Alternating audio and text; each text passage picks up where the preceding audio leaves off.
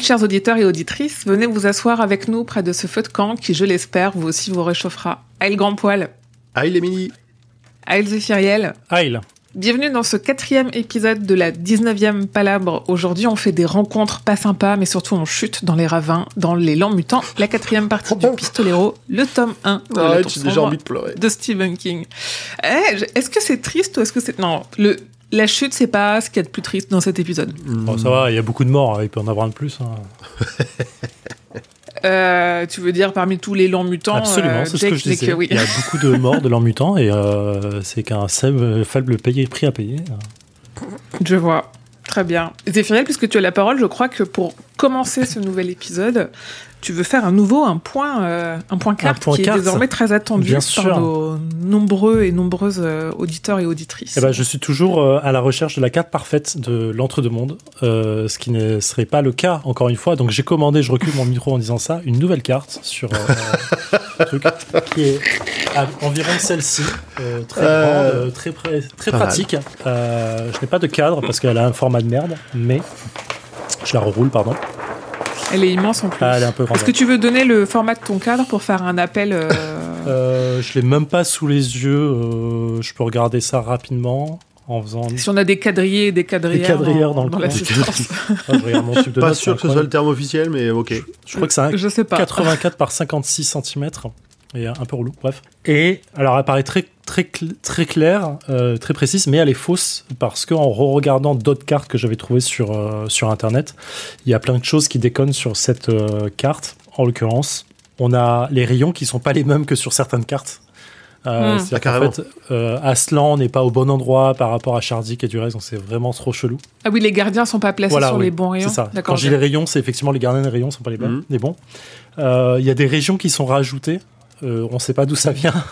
je sais pas si Des régions. Ouais, des régions. T'as as la région de Gilead et t'as d'autres régions qui sont en, en- en- d'autres territoires. Euh, je vais pas dire territoire pour pas faire référence au bouquin, mais euh, des régions de, de l'entre-deux-mondes et, et des baronnies en fait. Voilà. Genre là, la Bourgogne-Franche-Comté, et puis là, il y a l'île de France. Voilà. Il y a des il baronies qui sont rajoutées, mais on sait pas d'où elles viennent. peut, enfin, je crois qu'il en mentionne des fois, mais il, passe, il balance un nom comme ça sans jamais les situer plus que ça non plus. euh. Euh, là, vraiment, il y en a genre sur la même carte qui fait que ce qu'on voit dans, euh, dans, dans, dans le cycle de, de, de la Tour Sombre. Il y a beaucoup de régions, tu fais waouh, attends, c'est bizarre. Et euh, même les distances sont complètement pétées. Mm. Genre, euh, il y a le, le passage de Blaine où ils sont dans le, mo- sur le monorail qui doit durer euh, pas longtemps, mais je crois qu'ils sont à 900 ou 1000 km/h ou un truc Ouais, comme ça ça. va lui. Oui, oui. Alors, en fait, ce, ce trajet-là en distance sur la carte, il fait autant que genre euh, tu le tu le l'emmutant quoi. Tu fais oh les gars, je sais bien qu'il ait traversé un désert, mais quand même. Euh, donc voilà, donc c'est complètement pété. Cependant, donc ça semble très difficile de trouver une carte à peu près correcte, sach- sachant que King n'a jamais été vraiment très précis dans tout ça. C'est surtout ça en fait. Ouais, c'est voilà. des gens qui font des cartes à partir d'une géographie qui est déjà très floue dans sa tête et surtout pas très précise. Quoi. Exactement, mais en backlog, je commence à penser à une petite théorie de pourquoi du comment c'est pas forcément juste. Et je possible que je vous révèle ça euh, prochain épisode ou épisode d'après. Le temps de euh, trouver d'autres cartes, de faire des comparaisons, tout ça. Donc on n'a pas fini tout ça. Hmm, j'ai peut-être une idée. Il faut que je me la note pour ce moment-là, sinon je Hmm. vais l'oublier. Trop bien, mais oui, parce que rappelons-le, là, on fait donc le chapitre 4 sur 5 du Pistolero. Donc la prochaine fois, on fera le chapitre 5 sur 5 du Pistolero. Et on l'a, je sais, je sais plus si on l'a annoncé officiellement, c'est juste on a lâché l'idée et on s'est redit entre temps qu'on le ferait. L'épisode 6, ça sera un épisode euh, consacré à euh, les théories qu'on a en rab, la méta. On va revenir sur des concepts euh, du, du premier tome. Ce qu'on ne sait pas encore, qu'on va décider en off euh, tous, euh, tous, tous les trois, c'est si on le fait en live ou pas. Parce que vu que moi je mets des petites captures d'écran de nos enregistrements, en fait nous on enregistre avec la caméra, ça nous permet de lever le doigt quand on veut prendre la parole et de pas trop se couper la parole. et de et de et que vous sachiez pas pourquoi vous rigolez parce que nous on fait des gestes à la caméra et du coup quand je poste ces captures là sur les réseaux de Stephen King France on me dit ah là là où est-ce qu'on peut vous voir enregistrer machin et en fait euh, il y a une certaine demande à laquelle on répondra peut-être ou peut-être pas. On se met pas de pression. On aime bien en plus euh, théoriser entre nous et pas avoir forcément d'éléments perturbateurs, au moins sur la partie résumée. Mais peut-être que pour cet épisode-là, on, aimerait discuter de tout ça avec vous. Donc si vous nous écoutez et que vous aimez bien voir des gens partir trop loin sur Twitch et que ça vous intéresse qu'on fasse peut-être cet épisode-là sur Twitch, Dites-le nous, comme ça, on, peut-être qu'on sera un peu moins hésitant et qu'on arrivera à, se convaincre de, trouver la légitimité de, parler de tout ça en live sur Internet. très bien. Voilà. Et euh, je voulais faire un point concordance parce qu'on parle beaucoup de concordance. Euh, on, a, on a parlé des cartes de concordance. À chaque fois qu'on a des termes, des lieux, des personnes, on, on cherche dans concordance. C'était édité chez J'ai lu, ce n'est plus édité chez J'ai lu. J'ai contacté J'ai lu pour leur dire, euh, juste en fait pour leur poser la question, savoir pourquoi c'est plus édité, savoir si c'est une question de droit, si c'est une question d'intérêt, en disant ah, mais vous savez, euh, nous notre podcast, il y a beaucoup de gens qui nous demandent et puis et puis euh, va y avoir une adaptation, donc euh, l'intérêt il revient, regardez, euh, le tome 2 il se vend à 250 euros sur Vinted, un peu sous-entendu le dossier. Si, si, le deuxième, ça, si, si, non, mais les gens sont fous. Hein. Les gens sont malades et euh, ça n'existe pas en e-book en plus, donc il euh, n'y a même pas un moyen de se les passer en PDF euh, un peu illégalement. Il y a des sites qui reprennent le contenu plus ou moins exhaustivement et à mon avis plus ou moins légalement aussi, mais moi, l'idée, c'était surtout de, un, bah, savoir pourquoi ils les éditent plus, et deux, essayer de leur pousser un peu l'info que bah, ça serait bien de, de les rééditer, s'ils ont toujours les droits. J'attends toujours une réponse. Ah. Je, leur ai écrit il y a deux semaines et je les ai relancés il y a trois, quatre jours là. Ah, j'ai cru qu'on allait avoir une, une top news d'un coup là. Ah. Non, c'est un nouveau fil rouge. c'est un nouveau fil rouge pour ce podcast. J'ai zéro info. J'essaye, promis. Merci de tes efforts. Auprès de, de ces gens merveilleux de chez Gélu oui, avec qui j'ai peu de contacts au final, mm. parce que moi, j'ai les contacts que j'ai, c'est le livre de poche Albin Michel. J'ai lu chez King tout ce qu'ils ont, c'est La Tour sombre et euh, du coup, j'ai pas de contact avec eux. À noter que si les gens veulent se procurer des concordances, faites-le en VO, hein, il coûte même pas 10 balles par, par mm. bouquin. Hein. et a priori, un poil plus complet. Oui, c'est ce que j'allais dire. Avec ce que tu disais la dernière fois, il y a des choses euh, qu'il n'y a pas dans la VF. Bon, bah, je crois que je vais devoir craquer alors. Franchement, euh, le plus cher, c'est les frais de mm. port. Hein. Ouais. Si tu avais commandé, dis-le moi, parce qu'en vrai, j'allais recommander des bouquins en VO de la, de la Tour et si on peut cumuler, je, je suis heureux de le faire. Mon huitième exemplaire de concordance, hein, sixième exemplaire du pistolet. Il y a le tome 3 en VO que, qui est pas du format que je veux, donc je voulais le recommander et il est en attente de, de, mm. de, validation sur mon site. Donc si tu veux, si tu veux les concordances, tu me dis lesquelles tu veux, je le prends. Oh là là, ça fait du trafic. Je, je reste, je, reste stoïque. Ok. Pour continuer sur cette intro, on a eu pas mal de commentaires la dernière fois. On va pas revenir sur tous. L'idée, c'est de pas tout relire. Déjà, merci à, toutes les personnes qui nous écoutent. Merci à toutes les personnes qui prennent le temps de nous laisser des commentaires euh, sur Discord, euh, sur la version YouTube, sur Twitter, sur Facebook, euh, par-ci, par-là. On a vu un commentaire sur l'épisode 2, mais qui est intervenu alors qu'on avait déjà enregistré l'épisode 3. C'est Johan Simon qui nous dit le coup de Callahan, c'est du génie total. J'adore cette idée de cycle ou de boucle temporelle. Par contre, il y a un truc que je ne comprends pas. Roland rajeunit à chaque début de cycle, sinon le cycle risque d'être vraiment compliqué. C'est vrai que c'est quelque chose qui pour nous paraissait assez évident que quand il revient en début de son cycle, il revient à l'âge qu'il avait, mhm. mais qui en fait est peut-être pas évident pour tout le monde, parce que euh, nous on part du principe que là c'est son 19e et que eh ben, et du coup dans la logique ça fait pas 19 ans qu'il cycle, parce que un cycle c'est à peu près un an mhm. si on calcule. Si on enlève le, faux bond de 10 ans euh, qui se passe à la fin du pistolero, enfin a priori, après c'est peut-être une nouvelle théorie, a priori il revient à son âge de départ euh, au début de son cycle. Oui, pour moi, il reset. C'est un bouton reset, on revient au chargement. C'est ça, parce qu'il il rentre dans un cycle en cours. Il, recommence. Enfin, c'est pas lui qui poursuit. Euh, c'est pas le même, la même personne réellement. Ouais. Sinon, il aurait ses souvenirs. Sinon, il aurait. Enfin, il y a plein de choses. Euh. Puis sinon, à chaque fois qu'il fait le passage qu'on verra dans le prochain chapitre, déjà au 19ème, il a 190 balais. Je sais bien qu'ils sont costauds les pistoleros, mais ça devrait, ce, serait un peu tendu. Non, justement, un cycle, c'est un an. Il pourrait très bien euh, faire ça que depuis 5 ou 6 ans et mm. à chaque fois ne pas rajeunir. Oui, oui, c'est vrai. Mais je pense que, je pense que, je pense que plus physiquement, il le sentirait. Mais je pense que le cycle est infini, un peu comme euh, le Lion. Non, c'était nul. C'était vraiment ça. je, je, la valide pas moi-même. L'histoire de la vie. C'est l'histoire de la vie, ouais. le cycle éternel. Le cycle éternel, voilà. Voilà. C'est un enfant ah, béni. Éternel, hein, un enfant béni. Ouais. Et immortel. Oui. Et c'est vrai qu'on apprend un peu là, on y viendra avec le résumé, mais euh, c'est un peu le roi lion. euh, c'est un peu Simba, euh, il est béni, il est immortel, c'est- son père meurt, euh, trahi par quelqu'un de proche de son père. euh. Pas son frère, quoi. c'est Simba. Pas- Mm. Et du coup, est-ce que Jake c'est Nala? Non, Jake c'est pas Nala. Oh.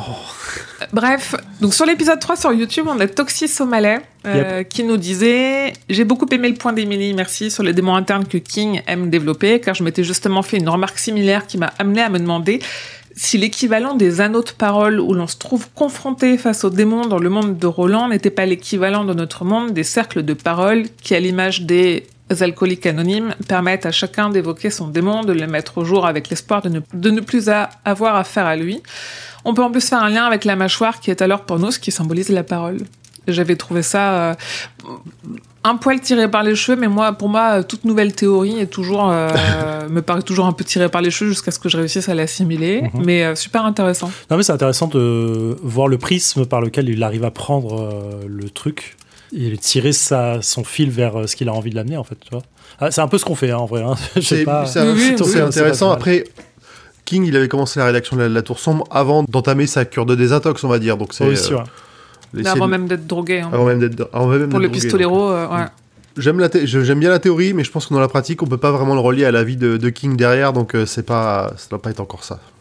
c'est vrai. Euh, Et en parlant de cercle de parole, Oui, vas-y. tu voulais rajouter quelque chose Non, non, je vais continuer sur son commentaire parce qu'il y a des autres choses qui m'intéressent moi. Je sais pas si tu voulais. avoir- Un dernier truc qui m'intéresse, c'est un mea culpa que je dois faire parce que j'ai, quand j'ai parlé de haine, j'ai parlé d'une musique en disant que c'était les Wu et en fait c'est les Doors. Voilà. Et je ferai pas l'affront de redire, allez écouter l'épisode, je ferai pas l'affront de redire en anglais le, le titre avec mon accent. Ouais, c'est surtout avec les TH, les G- GH de merde. Le screw là.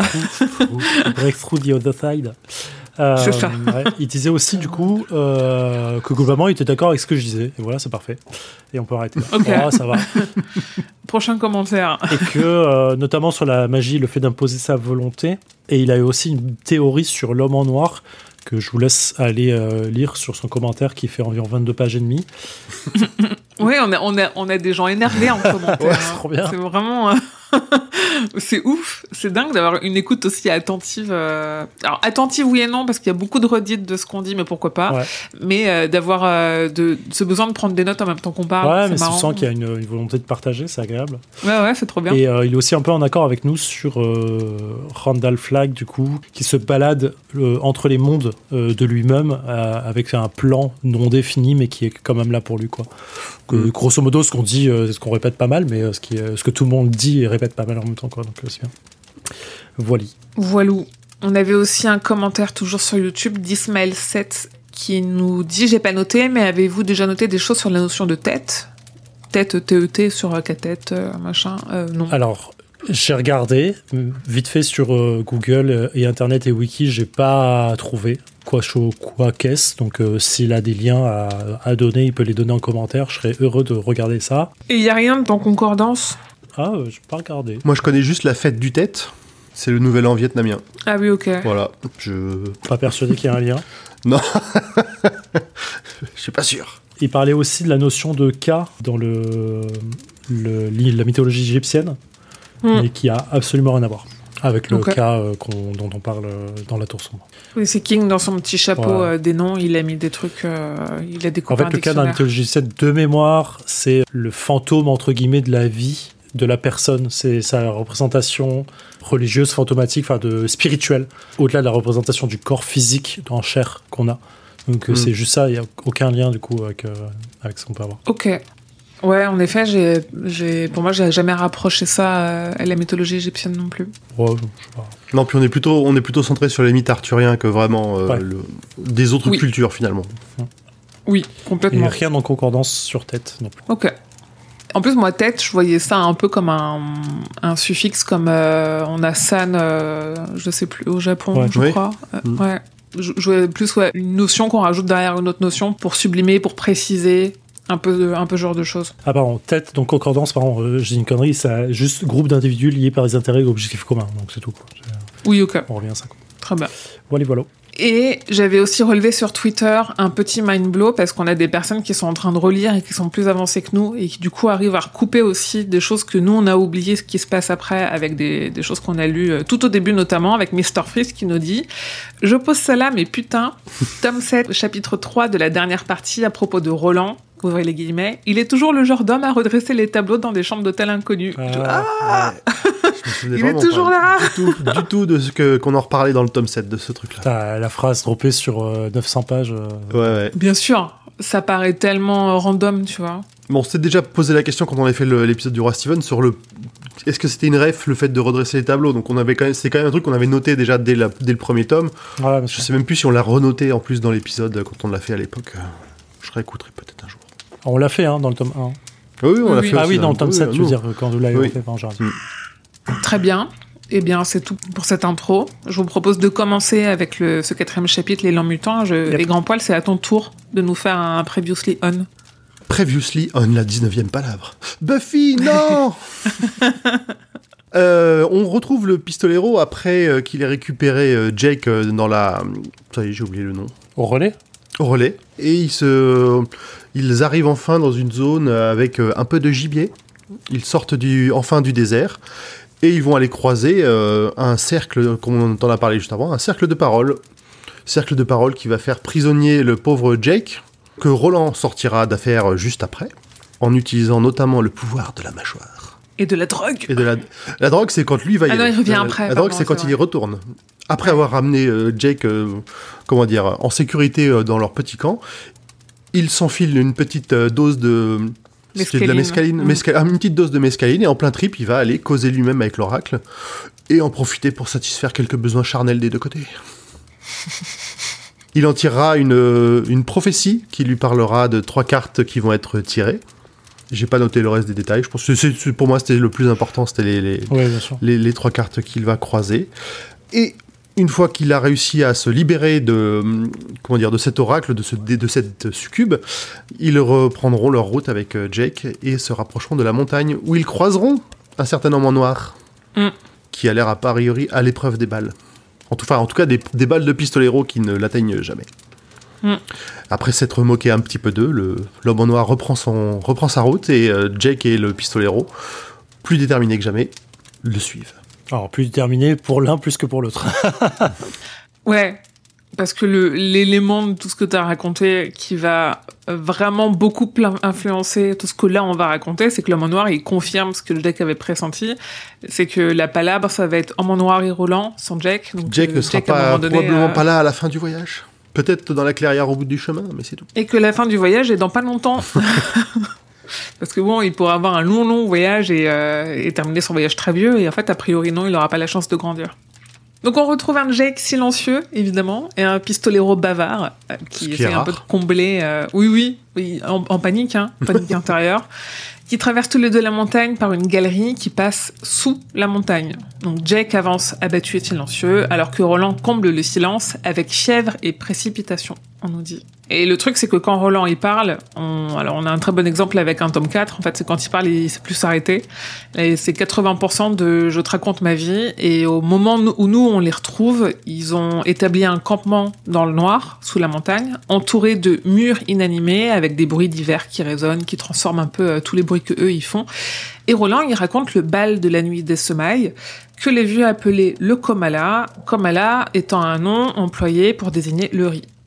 J'ai fait quelques recherches sur euh, Komala. On y reviendra plus longuement dans, dans le tome 4, au moins pour là ce qui nous concerne. C'est le nom de la chanson et de la danse du riz qu'on verra notamment à Caladbren Sturgis euh, dans le tome 5, Mm. qui se chante et se danse avec amour dans tout l'entre-deux-mondes et célèbre la plantation du riz et font partie d'un rituel de fertilité. C'est ce que- nous dit Concordance. Et, et là aussi, en fait, le soir de leur arrivée à Calabrin Sturgis, Roland il danse le Komala et c'est comme ça qu'il gagne la confiance des Falcons. Juste deux points. euh, je, je sais pas où t'en es exactement, parce que ça fait comme référence aux deux premières pages du- de la phase 1, mais il y a dans son premier texte de Roland, il y a un ajout de, des langes. On était encore dans nos langes en parlant de d'enfants, de bébés, j'imagine, Ouais. en parlant de ça. Mhm. C'est un, ajout V2, juste. Et on a un tout petit passage sur... Ils ne s'étaient pas retournés vers la lumière lorsqu'ils avaient pénétré dans ce monde sous la montagne, mais le garçon, si. Je cite. Le pistolero avait lu la défaite du jour dans le dos miroir des joues de Jack. Deux points, du rose pâle au blanc, laiteux, de l'argenté blafard aux dernières touches ocre de crépuscule, puis plus rien. On sent vraiment la, la- le ténèbre, le voile de ténèbres descendre sur le visage de Jack, qui a un Mm. peu euh, le qu'est-ce qui va se passer dans cette grotte là pour lui. Jack qui rentre dans son tombeau là. hein. Ouais, Vraiment. complètement. euh, Donc c'est euh, c'est vraiment prédit par, par King à ce moment-là. Ce tombeau sera votre tombeau. Oh bah attends, on va en parler. Ah oui, ça on va en parler. Donc ouais, une forme de défaite du jour sur, euh, sur le visage du Jack qui fait que la lumière ne l'atteindra plus et du coup bah c'est son dernier voyage. Ouais, c'est terrible de se dire que là, tout ce qui va se passer là, ça se passe dans le noir, quoi. Mm. C'est Ouais. parce qu'ils ont très peu de, de combustible, Mm. donc du coup. euh, Ils vont avoir ouais, une, vieille, une vieille lampe, euh, le- les ricochets des balles plus Ouais. tard. Et euh, vraiment King, il est, on, on le verra après, mais il est vraiment joueur sur euh, comment ça se termine. hein. C'est marrant. Hmm. Donc, dans des temps anciens, avant ce que, ce que Roland appelle la civilisation, le bal célébrait l'arrivée du printemps. Et par justement le, la notion de avant l'arrivée de la civilisation, on comprend qu'il est une fois de plus très critique envers cet univers qu'il considère galvaudé et qui laisse peu de place à la spontanéité et au romantisme. hein, on le répète, euh, Roland, aussi lent et pragmatique soit-il, il est romantique. Et lui, il parle que euh, ça laisse peu de place aux passions véritables qui autrefois bâtissaient des royaumes et les maintenaient en vie. Et ça, elle s'en est rendu compte plus tard à Mégis, auprès de Suzanne Delgado, quand il a rencontré l'amour, quand il a bâti Foot dans l'herbe, Mhm. tout ça.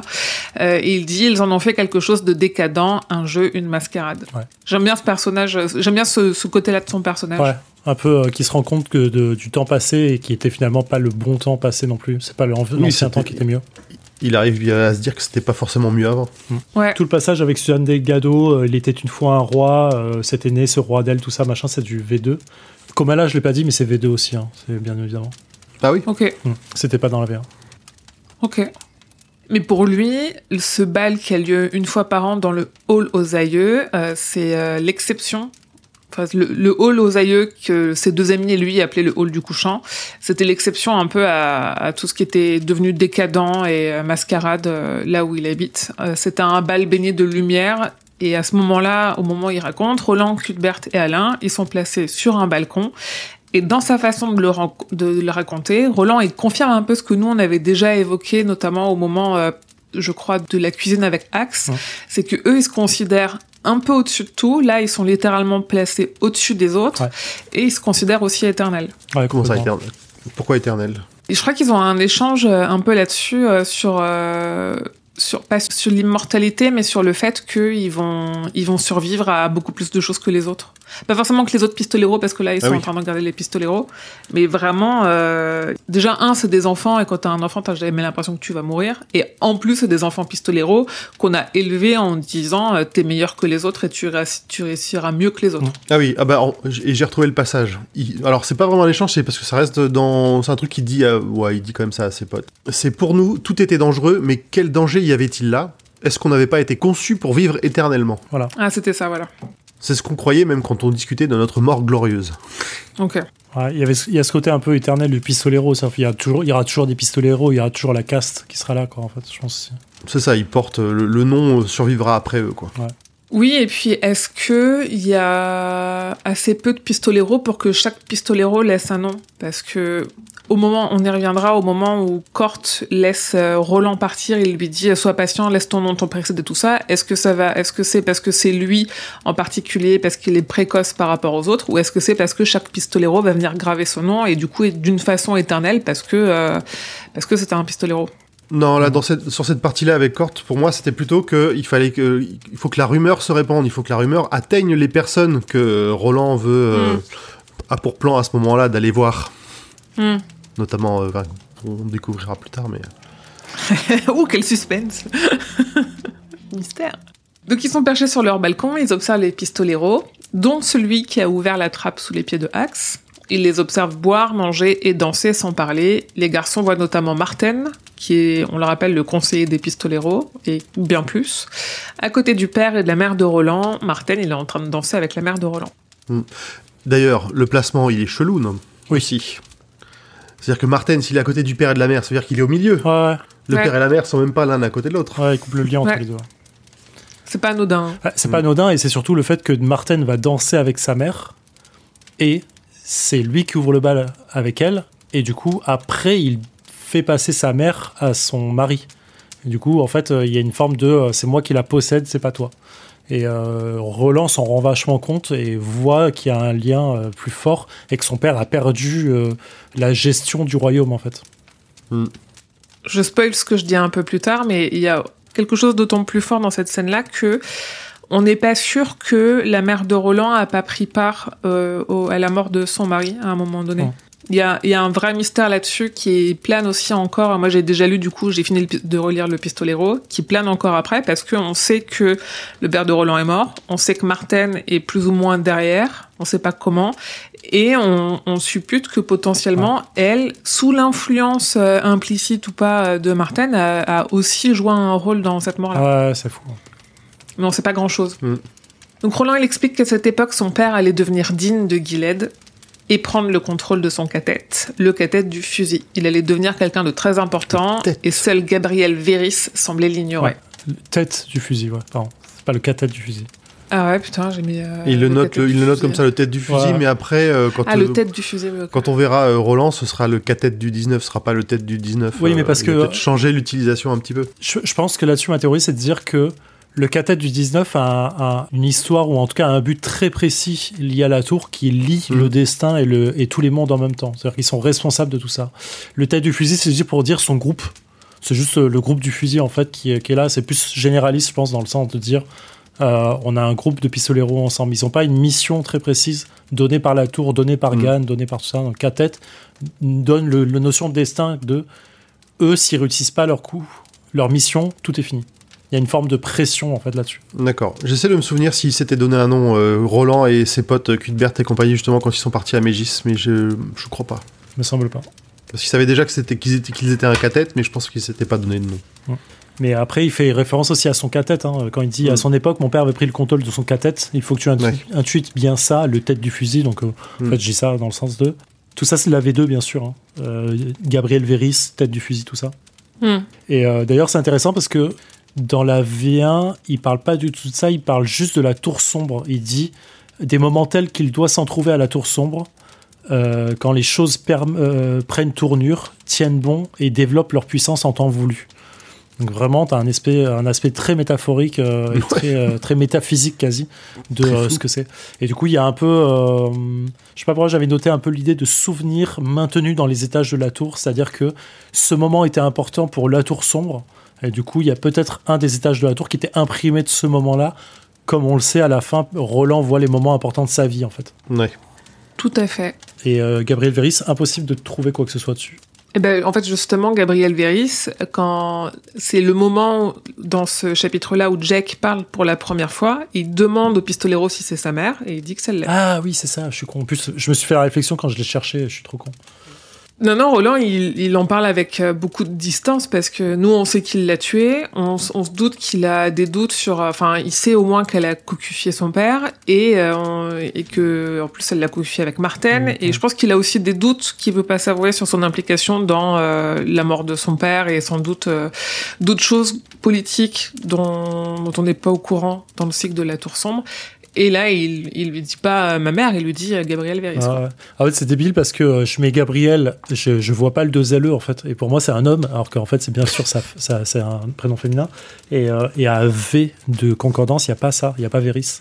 Hum. Et du coup, c'est pour ça que je m'étais dit, il n'y a rien sur elle. Et c'est après que j'ai tilté que c'était elle. Donc, euh, je l'ai- et je l'ai pas renoté dans mes notes. Dans la plupart des, des, des trucs, à part le fait qu'elle est. euh, que, comment dire Que là, on, nous dise c'est la fille d'Alan et la femme de Steven, Ce qui est Oui. déjà beaucoup. ce qui est déjà bien, mais est-ce que ouais, ça mérite peut-être pas une note euh, précise dans Concordance? Elle chante pas de berceuse le soir et elle est tuée par son propre fils. Quoi. Voilà. Voilà. et ben fallait chanter des berceuses, voilà. Ah, c'est bon. euh, quel, quel fils ne rêve pas de tuer sa mère à un moment? À lui, son Oedipe, euh, il l'a bien réglé. pas de souci. Ouais. Donc son père était le dernier seigneur de lumière et Roland est obsédé par l'image de Martine qui danse avec sa mère. Nous, on sait que c'est parce qu'il a appris plus tard qu'ils étaient amants, parce qu'il boucle aussi sur le fait qu'à la fin de la danse, sa mère revient vers son père et il dit Le pouvoir avait été transmis, ma mère était liée de façon viscérale à celui qui détenait et maniait ce pouvoir. Bien sûr. Roland, qui confie quand même un truc archi perso et apparemment qui le hante, commence à sous-entendre que son père est mort de la main d'un des deux, mais Jack le fait taire en lui disant juste qu'il est fatigué et en se tournant. C'est dur, hein? C'est vraiment euh, Jack, il est en même temps on comprend. Il... Ah bah il est en dépression. ouais. Mec, tu me parles de ta vie, mais tu vas me tuer dans trois pages, donc si tu veux, je m'en bats un peu les couilles. ouais. Juste ta gueule en fait, euh, tu saoules. Euh, J'ai pas le choix, je veux faire dodo et puis adieu. Roland songe en clopant et on comprend que son père est cocufié. Ouais. Mm. Il fait une. en fait, il joue. J'aime bien le fait de. Il, il, joue avec la fumée de sa bouche et de ses narines en observant le garçon. À noter garçon et plus Jack. Euh, ça va revenir très très très souvent dans ce chapitre-là.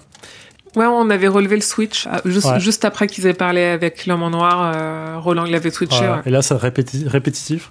Et je crois que c'est toi qui nous avais dit que plus tard dans le cycle, quand il dit garçon, ou quand il pense garçon, il se reprend. Il y a une fois ou deux dans ce chapitre-là, je crois le fait. Et il, note ces grands cercles que l'on se dessine sur la Terre, se dit-il, et on tourne, on retourne au départ, et le départ est de nouveau là, l'éternel retour qui est depuis toujours la malédiction, la malédiction de la lumière du jour. Tu, sens que là, c'est King qui se fout de ta gueule. Gros troll. Hein Vraiment, euh, ouais. Je l'ai relevé aussi. Et je suppose que c'est V2 ça aussi. et dans mes notes, j'ai mis deux points d'exclamation. Il me semble pas. Je regarde, ah mais il me semble pas. Je l'ai ah. pas noté en V2. Je suis quasi sûr que c'est la V1. Ah. Euh, allez, si continue, je vous dis ça après. Donc quand il s'endort, Jack ouvre les yeux et regarda le pistolero avec un amour souillé de nausée. c'est crade. en fait, il boude. Ah, non, mais c'est parlant. Enfin, cette métaphore, elle est, Elle est horrible.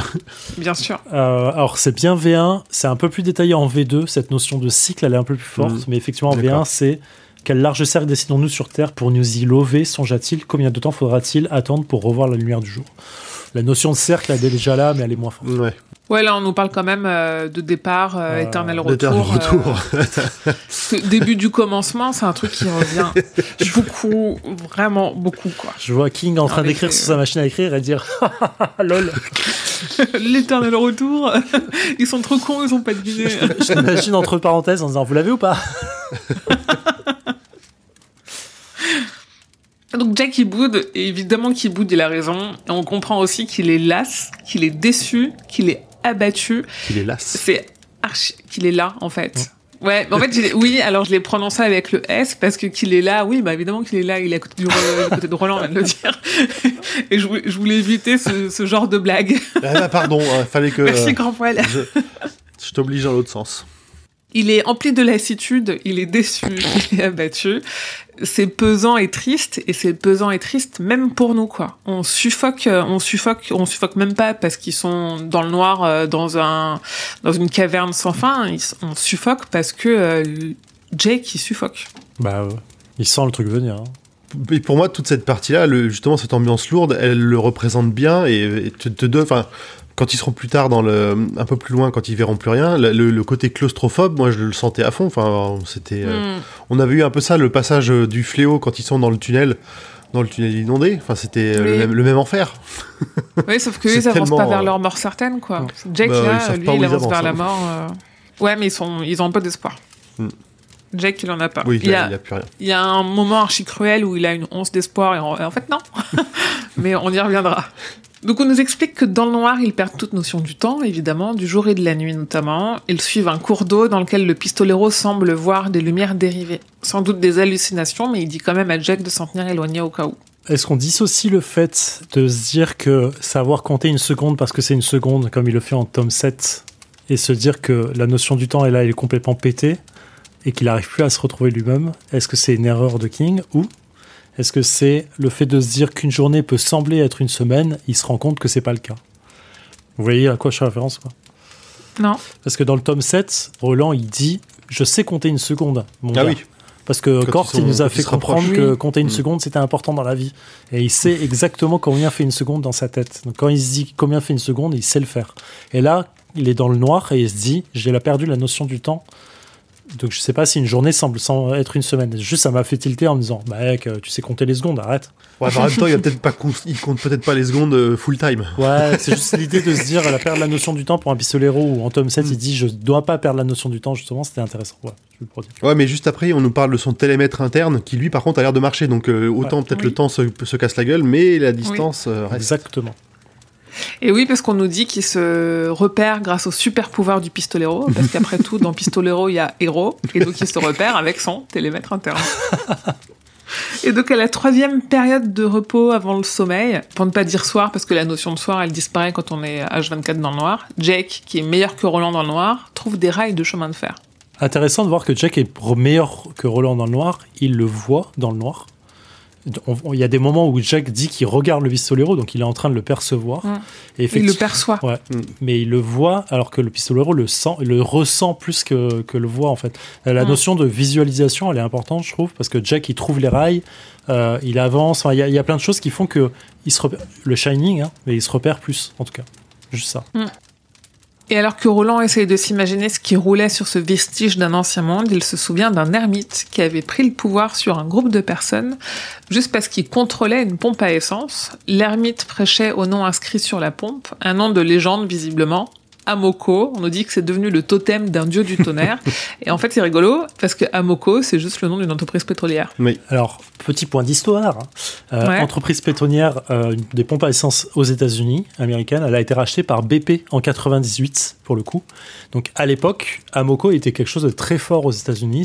C'était- Shell euh, ou BP en France euh, que tu vois partout, ou Station Total en tout cas. Euh, donc ça paraît logique à ce moment-là de l'écriture de King que ce soit la référence. À noter qu'il y a deux références en concordance, page 47. Effectivement, il y a le- la notion de prêcheur euh, dans, euh, dont, dont on vient de parler et 295 parce qu'il y a aussi une autre référence sur euh, la légende de la signification inconnue. Effectivement, il parle de la pompe euh, et des bruits gutturaux et débridés du, des sermons que faisait cette personne-là? Ah, c'est rigolo. Ouais. J'ai pas pu m'empêcher de voir qu'une espèce, une espèce de petit tacle de la part de King sur le dieu voiture qui est quand même très fort aux Bien États-Unis. sûr. Ouais. Euh, à essence, argent, capitalisation, tout ça. euh, âge des retraites, machin. Euh, La nouvelle poids lourd, c'est ça. hein. C'est vraiment c'est l'emprise des machines sur l'homme. Poids lourd, ça fait maximum overdrive. Je pense que la plupart des fans auront la, auront la ref. Et, euh, Très bon film. et oui, c'est vraiment, c'est, oui, vraiment, oui, oui, oui. Regardez Maximum Overdrive, c'est vraiment, c'est très drôle. C'est son message, hein, et on l'a déjà dit euh, dans les épisodes précédents. Là, on a déjà là, à cet âge-là, en plus, il a réécrit plus tard les prémices d'une critique de la société. La dernière fois, on l'a dit, il a critiqué euh, New York et un peu la vie faste et mécanique et, et impersonnelle de New York. Et là, oui, euh, c'est c'est du King dans le texte. Mm. Ils suivent le chemin de fer dans le noir. Les combustibles sont trop précieux pour en gâcher là. Et le quatrième jour de marche, Jake se prend une drésine en plein front. Donc Roland, lui, se la prend euh, plutôt au niveau de la poitrine. Mais le pistolero ne sait pas ce que c'est et Jake lui montre. Et c'est marrant parce qu'il lui dit, c'est comme dans les vieux dessins animés, mais même ça, Jake, il doit pas savoir. Enfin, même ça, Roland, ils doivent pas savoir euh, ce que c'est des vieux dessins animés. Mm. Ce qui était sur ce passage-là, il y a aussi le côté où euh, Roland lui demande ça va, mais il nous dit aussi que c'est un ça va? Putain qu'est-ce que t'as encore fait Ouais. gamin? Ouais. qui qui là euh, que lui-même est en train de, de ressentir et peut-être de projeter sa- une, une espèce de, de colère et qui se qui continue à comment dire en- qui en continue le processus de distanciation qu'il est en train de mettre avec Ouais. euh, avec Jake. Ouais, carrément. Oui, littéralement, plusieurs fois plus tard, il va devoir réfréner des pulsions de l'abandonner, de le pousser, de... euh, C'est terrible. J'ai les mêmes. Faites des enfants. Sinon, tu redéposes tes enfants là où tu les as trouvés. Hein. Lui, Roland, il peut pas les ramener au relais. Tu peux les ramener au relais, toi. Ouais, je pourrais. Ouais. Ouais. Je sais pas si la clinique les reprend. Une fois que tu les as laissés là, ils ont plus le choix. hein. Ah, ouais, c'est vrai. Si vous trouvez deux mini poils euh, dans une clinique euh, de l'ouest de la France, euh, c'est pas nous. Je ne sais pas de quoi tu parles. Et donc, quand ils commencent à actionner la drésine, une voix mécanique les encourage. Et en fait, le, chez Roland, l'engin, il suscite chez lui un malaise. Et évidemment, quand on sait ce qu'il a vécu, enfin ce qu'il va vivre, et ce que du coup, il a certainement vécu dans d'autres cycles avec des machines entre Qui Andy et Charlie. Euh, Oui, merci. non, non, les mécaniques qui parlent et Roland, euh, c'est pas, c'est pas les meilleurs amis du monde, donc il a de quoi avoir peur. Ouais, clairement. Puis les loups. Oui, exact. Et donc même alors que Jake lui explique comment ça fonctionne, l'échange reste archi froid entre eux. Le pistolero il semble désespéré parce que cet engin va l'emmener plus vite vers l'homme en noir, donc vers la mort du garçon. c'est un peu toute l'hypocrisie du truc où il le fait parce qu'il sent qu'il doit le faire, mais il a pas envie de le faire. Mais bon, faut quand même le faire parce que la tour, euh, même le moment il va mourir, mais la tour il va mourir. Super, hein Comme dirait Jake. Exactement. Donc il trouve le bouton pour faire taire l'engin mécanique, mais avant ça, il repense à Ali, à Tulle, et il esquisse un premier quasi-regret de l'avoir tué, ce qu'on n'avait pas encore eu. Et il repense à Cuthbert qui souffle dans ce foutu corps, alors qu'il descend la colline qui le mène à sa mort. Mmh.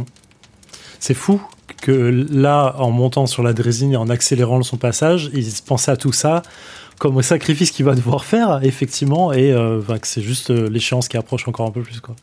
C'est trop bien. Et aux gens qui ont déjà été sacrifiés. Et le, par sa faute, du coup. enfin, le passage, il est maboule, hein, en vrai, hein, quand tu le relis. Hein. À cette image succéda celle de, je cite, euh, du visage d'Ali, la femme à la cicatrice de tulle, secouée d'avant en arrière par la balle, tuée sans raison aucune, à, moins que le réflexe ne fût une raison. Puis vint le, visage de Cuthbert, riant et descendant sur la colline vers sa mort, toujours en train de souffler dans ce foutu corps. Puis il vit Suzanne, dans ses traits tordus, enlaidis par les lames. Tous mes vieux amis pensent à Pistolero et il eut un sourire hideux. Parfait, vraiment parfait ça, Sage. Tu vois, euh, on a dit plusieurs fois, et dans Le Roi Steven, et je pense au début de ce podcast, que le cycle qu'on lit là de Roland, c'est un cycle clé parce que celui d'après, il se réveille avec le corps. Oh. Et donc, il se réveille avec le corps parce que il a réussi suffisamment à changer ou à changer des choses pour déclencher quelque chose dans le cycle, pour enfin arriver à la fin qui veut arriver. Et pour moi, typiquement, ce passage, les prémices de regret qu'il commence à avoir, notamment sur euh, sur Ali et Tulle, c'est clairement un indice qu'il y a des choses qui changent parce que je suis persuadée que les fois d'avant, il regrettait pas. Hmm. Et qui commence à évoluer et qui commence, euh, certains diront à se ramollir et en fait peut-être à s'adoucir et à s'adoucir suffisamment pour euh, ouvrir son cœur à Jake, ouvrir son cœur au corps et, et ouvrir enfin la voie de la, de la tour au final. Ouais. Donc ils avancent donc rapidement, environ 15-20 km heure, c'est pas mal par la quasi seule force du pistolero, l'épuisant petit à petit, et en fait ils ont même plus rien à manger, mais aucun des deux s'en soucie, signe que chacun sente la fin arriver. Parce que c'est pas vraiment dans les dans l'apprentissage du pistolero de s'épuiser sans avoir de ressources. Là, là t'es début du, du, passage 3, c'est ça? Ouais. Ouais, juste, il y a T'as pas encore... Pardon, t'es peut-être pas encore à la rivière. Non, mais on a dit qu'on qu'il suivait une rivière. Oui, d'accord. Parce que, parce que au début du passage 3, pardon, ils disent, euh, à un moment, ils entendent dire comme un écho gigantesque et vombrissant, comme si la rivière traversait le narthex d'une énorme cathédrale. Euh, et juste après, on parle de suivant une côte légère, donc ils montent. Oui, ça je le je l'ai pas pas précisé. D'accord. Du coup, le narthex mm. euh, dans la dans une cathédrale ou une église, c'est l'entrée de c'est le juste le passage d'entrée en fait vers les sièges et vers l'eau bénite et du reste. Euh, donc il rentre dans une cathédrale, c'est un peu l'image qu'on se donne de ça, en mm. prenant une petite pente euh, en hauteur qui monte. Mm. Et en fait, pour moi, il y a une grosse image euh, de l'effet de monter vers le ciel, en fait, de passer, tu vois, comme je parlais en fait du purgatoire et tout ça d'avant, dans le fait de traverser le désert et ainsi de suite. Là, on rentre vraiment, il y a l'image de d'essayer de rentrer vers le ciel, vers le paradis, en passant par une cathédrale et par et par cette petite côte qui monte, et donc vers on, va, on va plus loin dans la cathédrale, là on dépose les corps des morts à la fin, quoi, tu vois. Je réfère en France à Jack, hein, bien sûr. Hmm. ok. Et il y a marqué aussi, ils étaient proches de la fin du début. Tu vois, genre, hmm. C'est ça, du moins lui l'était. Oui, bah, on continue à nous à bien insister sur le fait qu'il y en a qu'un seul qui finira ce, chemin-là. C'est ça. La fin du début, c'est la fin du commencement en V1. Là, c'est en V2, c'est la fin du début. Elle est dure à comprendre la phrase quand tu la lis, je trouve. La fin du début, mm. c'est assez crade. Parce que la fin du mm. commencement, c'est un peu plus clean dans l'esprit, je trouve. Et c'est très méta, quoi. Après la fin du début, c'est vrai qu'on approche de la fin du premier tome d'un cycle de 8 bouquins. Euh, euh, le garçon parlait de moins en moins. Encore une fois, le garçon qui se mue de plus en plus de plus en plus, c'est mu dans son silence plutôt. Et, euh, pardon, je voulais dire, il y a un peu le côté. Euh, le s'interroge après ce épisode, ce son rythme de passage à l'âge adulte, ce qui commence à refaire passer euh, Roland dans son, dans son passé, par exemple, dans, son, dans ce qu'il va expliquer peu, peu après.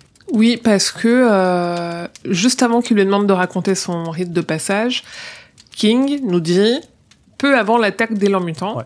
Voilà. Ça, je- S'il y avait encore un mystère sur ce qui allait se passer. Après, euh, il laisse aussi le mystère sur savoir comment Jake va mourir. Donc peut-être qu'il va mourir là. Et quand il demande ça aussi, Jake, il dit Je me suis toujours demandé ce que ça faisait de grandir. Ouais. Il est mort une fois jeune. et là, il comprend qu'il va remourir jeune et qu'il grandira pas. La tristesse dans les paroles de cet enfant, quoi. Et, mec, en fait, quand tu reviendras une troisième fois, tu, tu mourras encore jeune. Sera Donc, pareil. tu sauras pas. Euh, Sauf dans la réalité Roland, que je va voulais, je te demander, mais, euh, comme je vais jamais grandir parce que je vais mourir dans pas longtemps, ça fait quoi d'être adulte? Parce que je vais remourir dans pas longtemps. C'est horrible. C'est trop Et ça drôle. veut dire que tu vois, euh, quand il est, quand il a, quand il est revenu au relais et qu'il a commencé à s'attacher au pistolero et à se dire ah cool en fait, on va vivre une vie d'aventure ensemble et je vais grandir avec lui. Bah en fait non. Monsieur, monsieur, tu m'emmènes en aventure comme ça, je grandis à côté de toi. Alors, euh, concernant le passage de grandir, je ne le prononcerai pas. Donc il y a quand même une légère incompréhension sur le jour où il est devenu adulte, parce que Roland a cru qu'il parlait de la perte de sa virginité, et spoiler alerte, en fait, euh, il y aura les deux. Donc il lui dit qu'il est survenu après que le père de Roland l'ait renvoyé, et c'est terminé en deux temps, sur place et sur la route. Donc c'est pas archi clair euh, quand il dit ça. Il évoque une histoire d'un non-homme, c'est un homme invisible pour Jack, mais Roland ne connaît pas le mot, qu'il a arrêté, donc a priori il l'a pendu, parce qu'il violait. Et Roland, il, il raconte pas l'histoire, je crois qu'il dit que c'est une histoire pour plus tard. Euh, Est-ce que Ouais. ça vous dit quelque chose à vous ou Alors, pas il l'a pas arrêté, c'est pas, c'est pas Roland qui l'a arrêté, je sais pas si tu dis ça dans la phrase, il l'a vu pendre un non-homme, mais il- c'est pas lui qui l'arrête, hein, de mémoire. Oui, c'est ça, il dit juste qu'il l'a vu pendre. Mais euh, enfin, il, a, il est pas responsable de ça, mais c'est peut-être le, un peu comme avec euh, Axe, c'est le genre d'événement qui te fait perdre ta, ton Ouais. innocence et du coup. euh, Oui, mais à, on- à- Ton à enfance. votre connaissance, on n'y revient pas dans le cycle, on est d'accord? Non, non, euh, Ouais. et c'est vraiment un ajout V2, euh, c'est un peu gratos, je trouve, comme passage, mais euh, Bah oui, c'est pour ça que j'ai tiqué dessus. Ouais. Parce ça, que je me dis, peut-être qu'il ça rend un tout, ça truc, rend tout un peu confus quand il parle tout ça avant de passer à sa vraie, à, son vrai flashback. Ouais. et effectivement, on sent le, euh, le, le garçon qui était chargé de mépris. Ouais. Et donc Roland explique que deux ans plus tard, à Kingston, clin d'œil, clin d'œil, il a abandonné une fille malgré lui, mais il est coupé par l'amertume de Jake, c'est ça. Bien sûr que si vous vouliez, il fallait repartir en chasse vers cette, vers cette tour, c'est ça. Et donc là, Jake parle de, aussi de lui, qui, en fait, il a un futur sacrifié au nom de la tour et il le sait. Ouais. Et alors Roland raconte son passage à l'âge adulte et débute par il était nécessaire de prouver sa valeur en combat singulier. Et moi là c'est clairement à ce moment-là que je comprends la difficulté de lecture de ce tome euh, quand on le lit parce que sans prendre le temps de tout décortiquer comme on le fait là, tous les flashbacks, toutes les infos qui te semblent gratuites, ou nous on sait qu'elles sont pas gratuites, celles qui sont gratuites euh, réellement, comme là le passage dont on vient de parler de l'homme qui pend, Mm. en fait c'est un enfer, on s'y perd, c'est super riche, il y a trop de versions différentes de Roland, il y a trop d'humeurs différentes, il y a trop de... de alors euh, là c'était... on revient en arrière, mais c'est un peu après, de l'arrière d'avant, de... enfin Ouais. c'est archi complexe. Alors, en fait, il continue sa narration qu'il a commencé depuis le début en termes de flashback. Euh, il a subi l'entraînement avec Cort et du reste à 12 ans. C'est le moment où il pend Axe. Et là, on est deux ans après. Et, mais en fait, sa narration, elle est parallèle, mais elle est très, très, très euh, hachée. C'est pas toujours bien clair, c'est surtout ça. Effectivement, quand tu, passes quand tu fais du passage 3 au passage 4, qui est lui-même le flashback directement, c'est pas très clair que tu arrives dans un flashback. Le Pistolero, c'est 200 c'est 250 pages. hein. Ouais. C'est euh, c'est vraiment beaucoup de choses.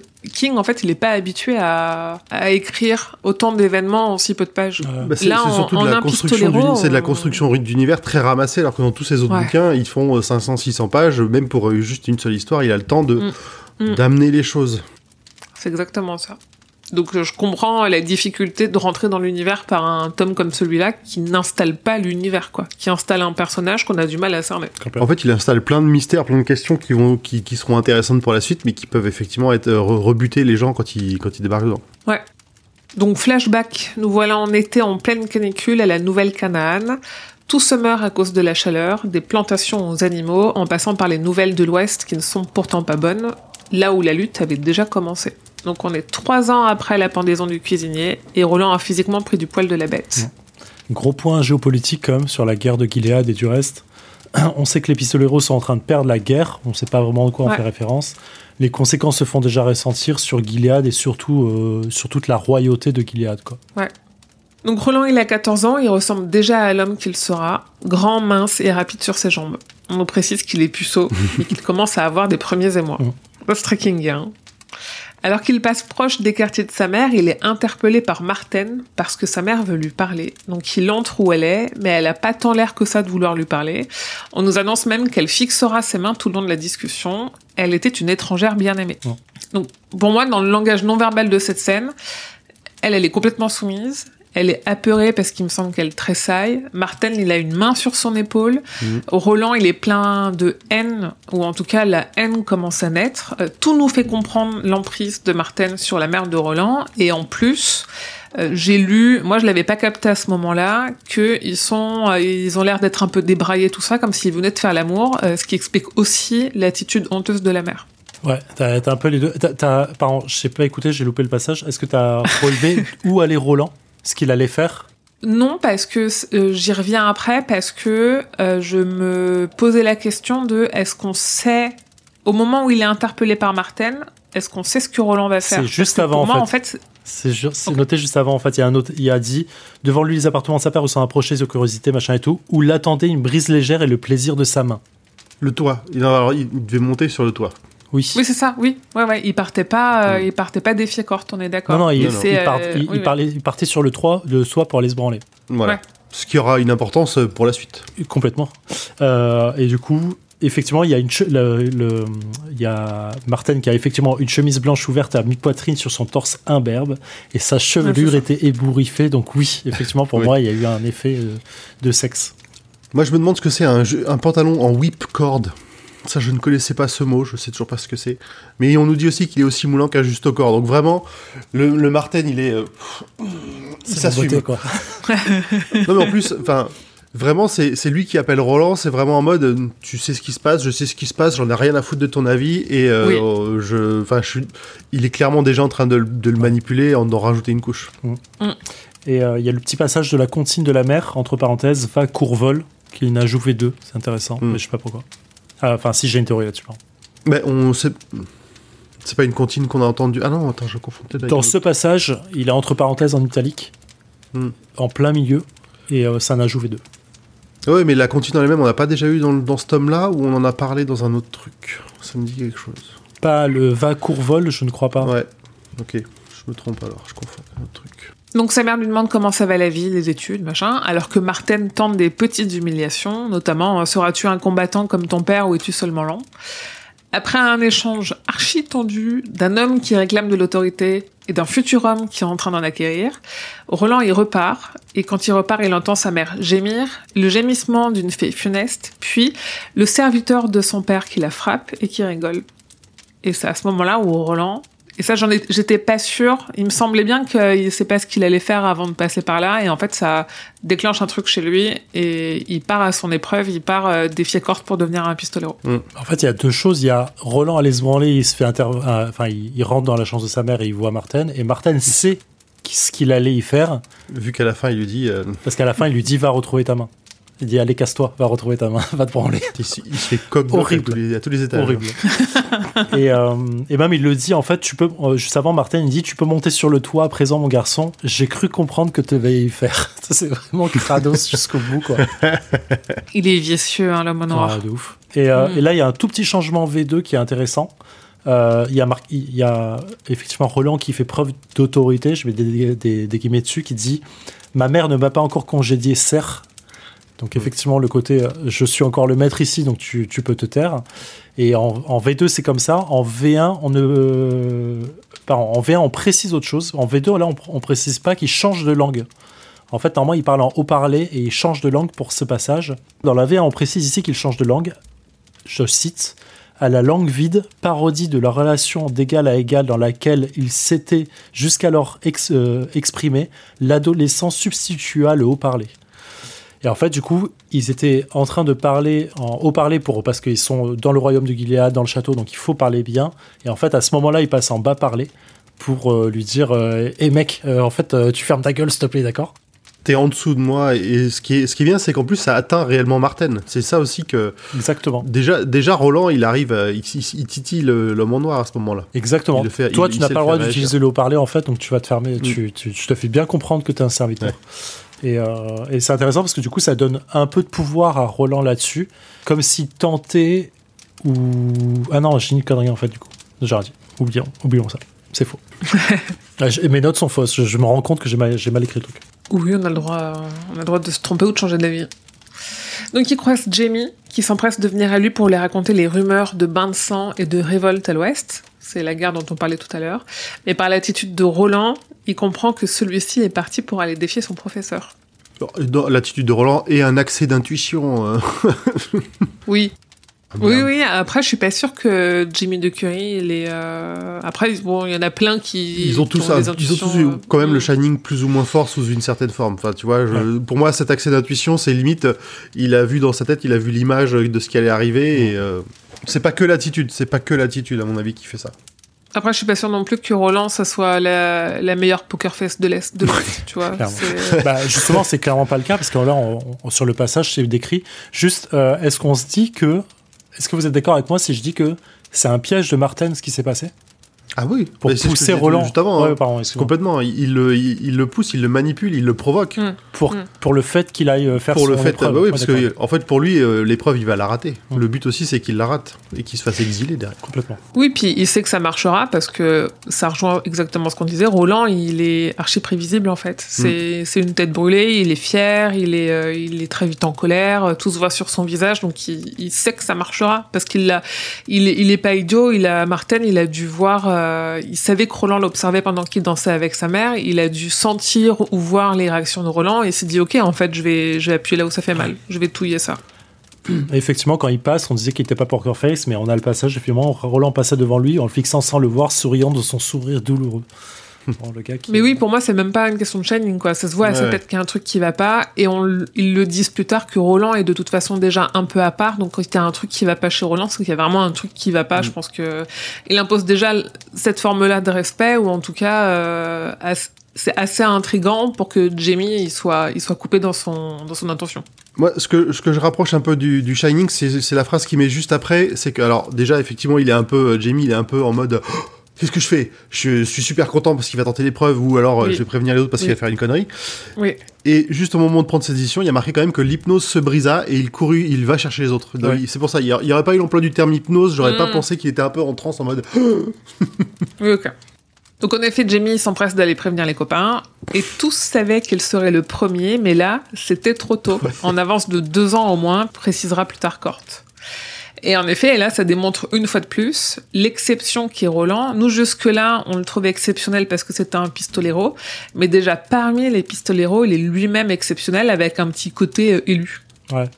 Il est, je vais pas spoiler la suite, mais c'est intéressant. Tout le passage de, effectivement, l'hypnose de Roland et son, en fait, où il sort, il est en, colère et tout le monde est hypnotisé par sa colère. Il y a un effet très fort de, on sent que Roland est au-delà des autres, il est plus puissant, il dégage quelque chose, quoi. Il y a eu ça à Tulle avec le, le père euh, qui battait ses filles, là. Exactement. Et euh, en V2, euh, Alain est remplacé. Enfin, en V2, c'est Alain. Il prévient Kutberg, Alain et Thomas. Et en V1, c'est Allen. C'est pas Alain. Voilà, pour noter.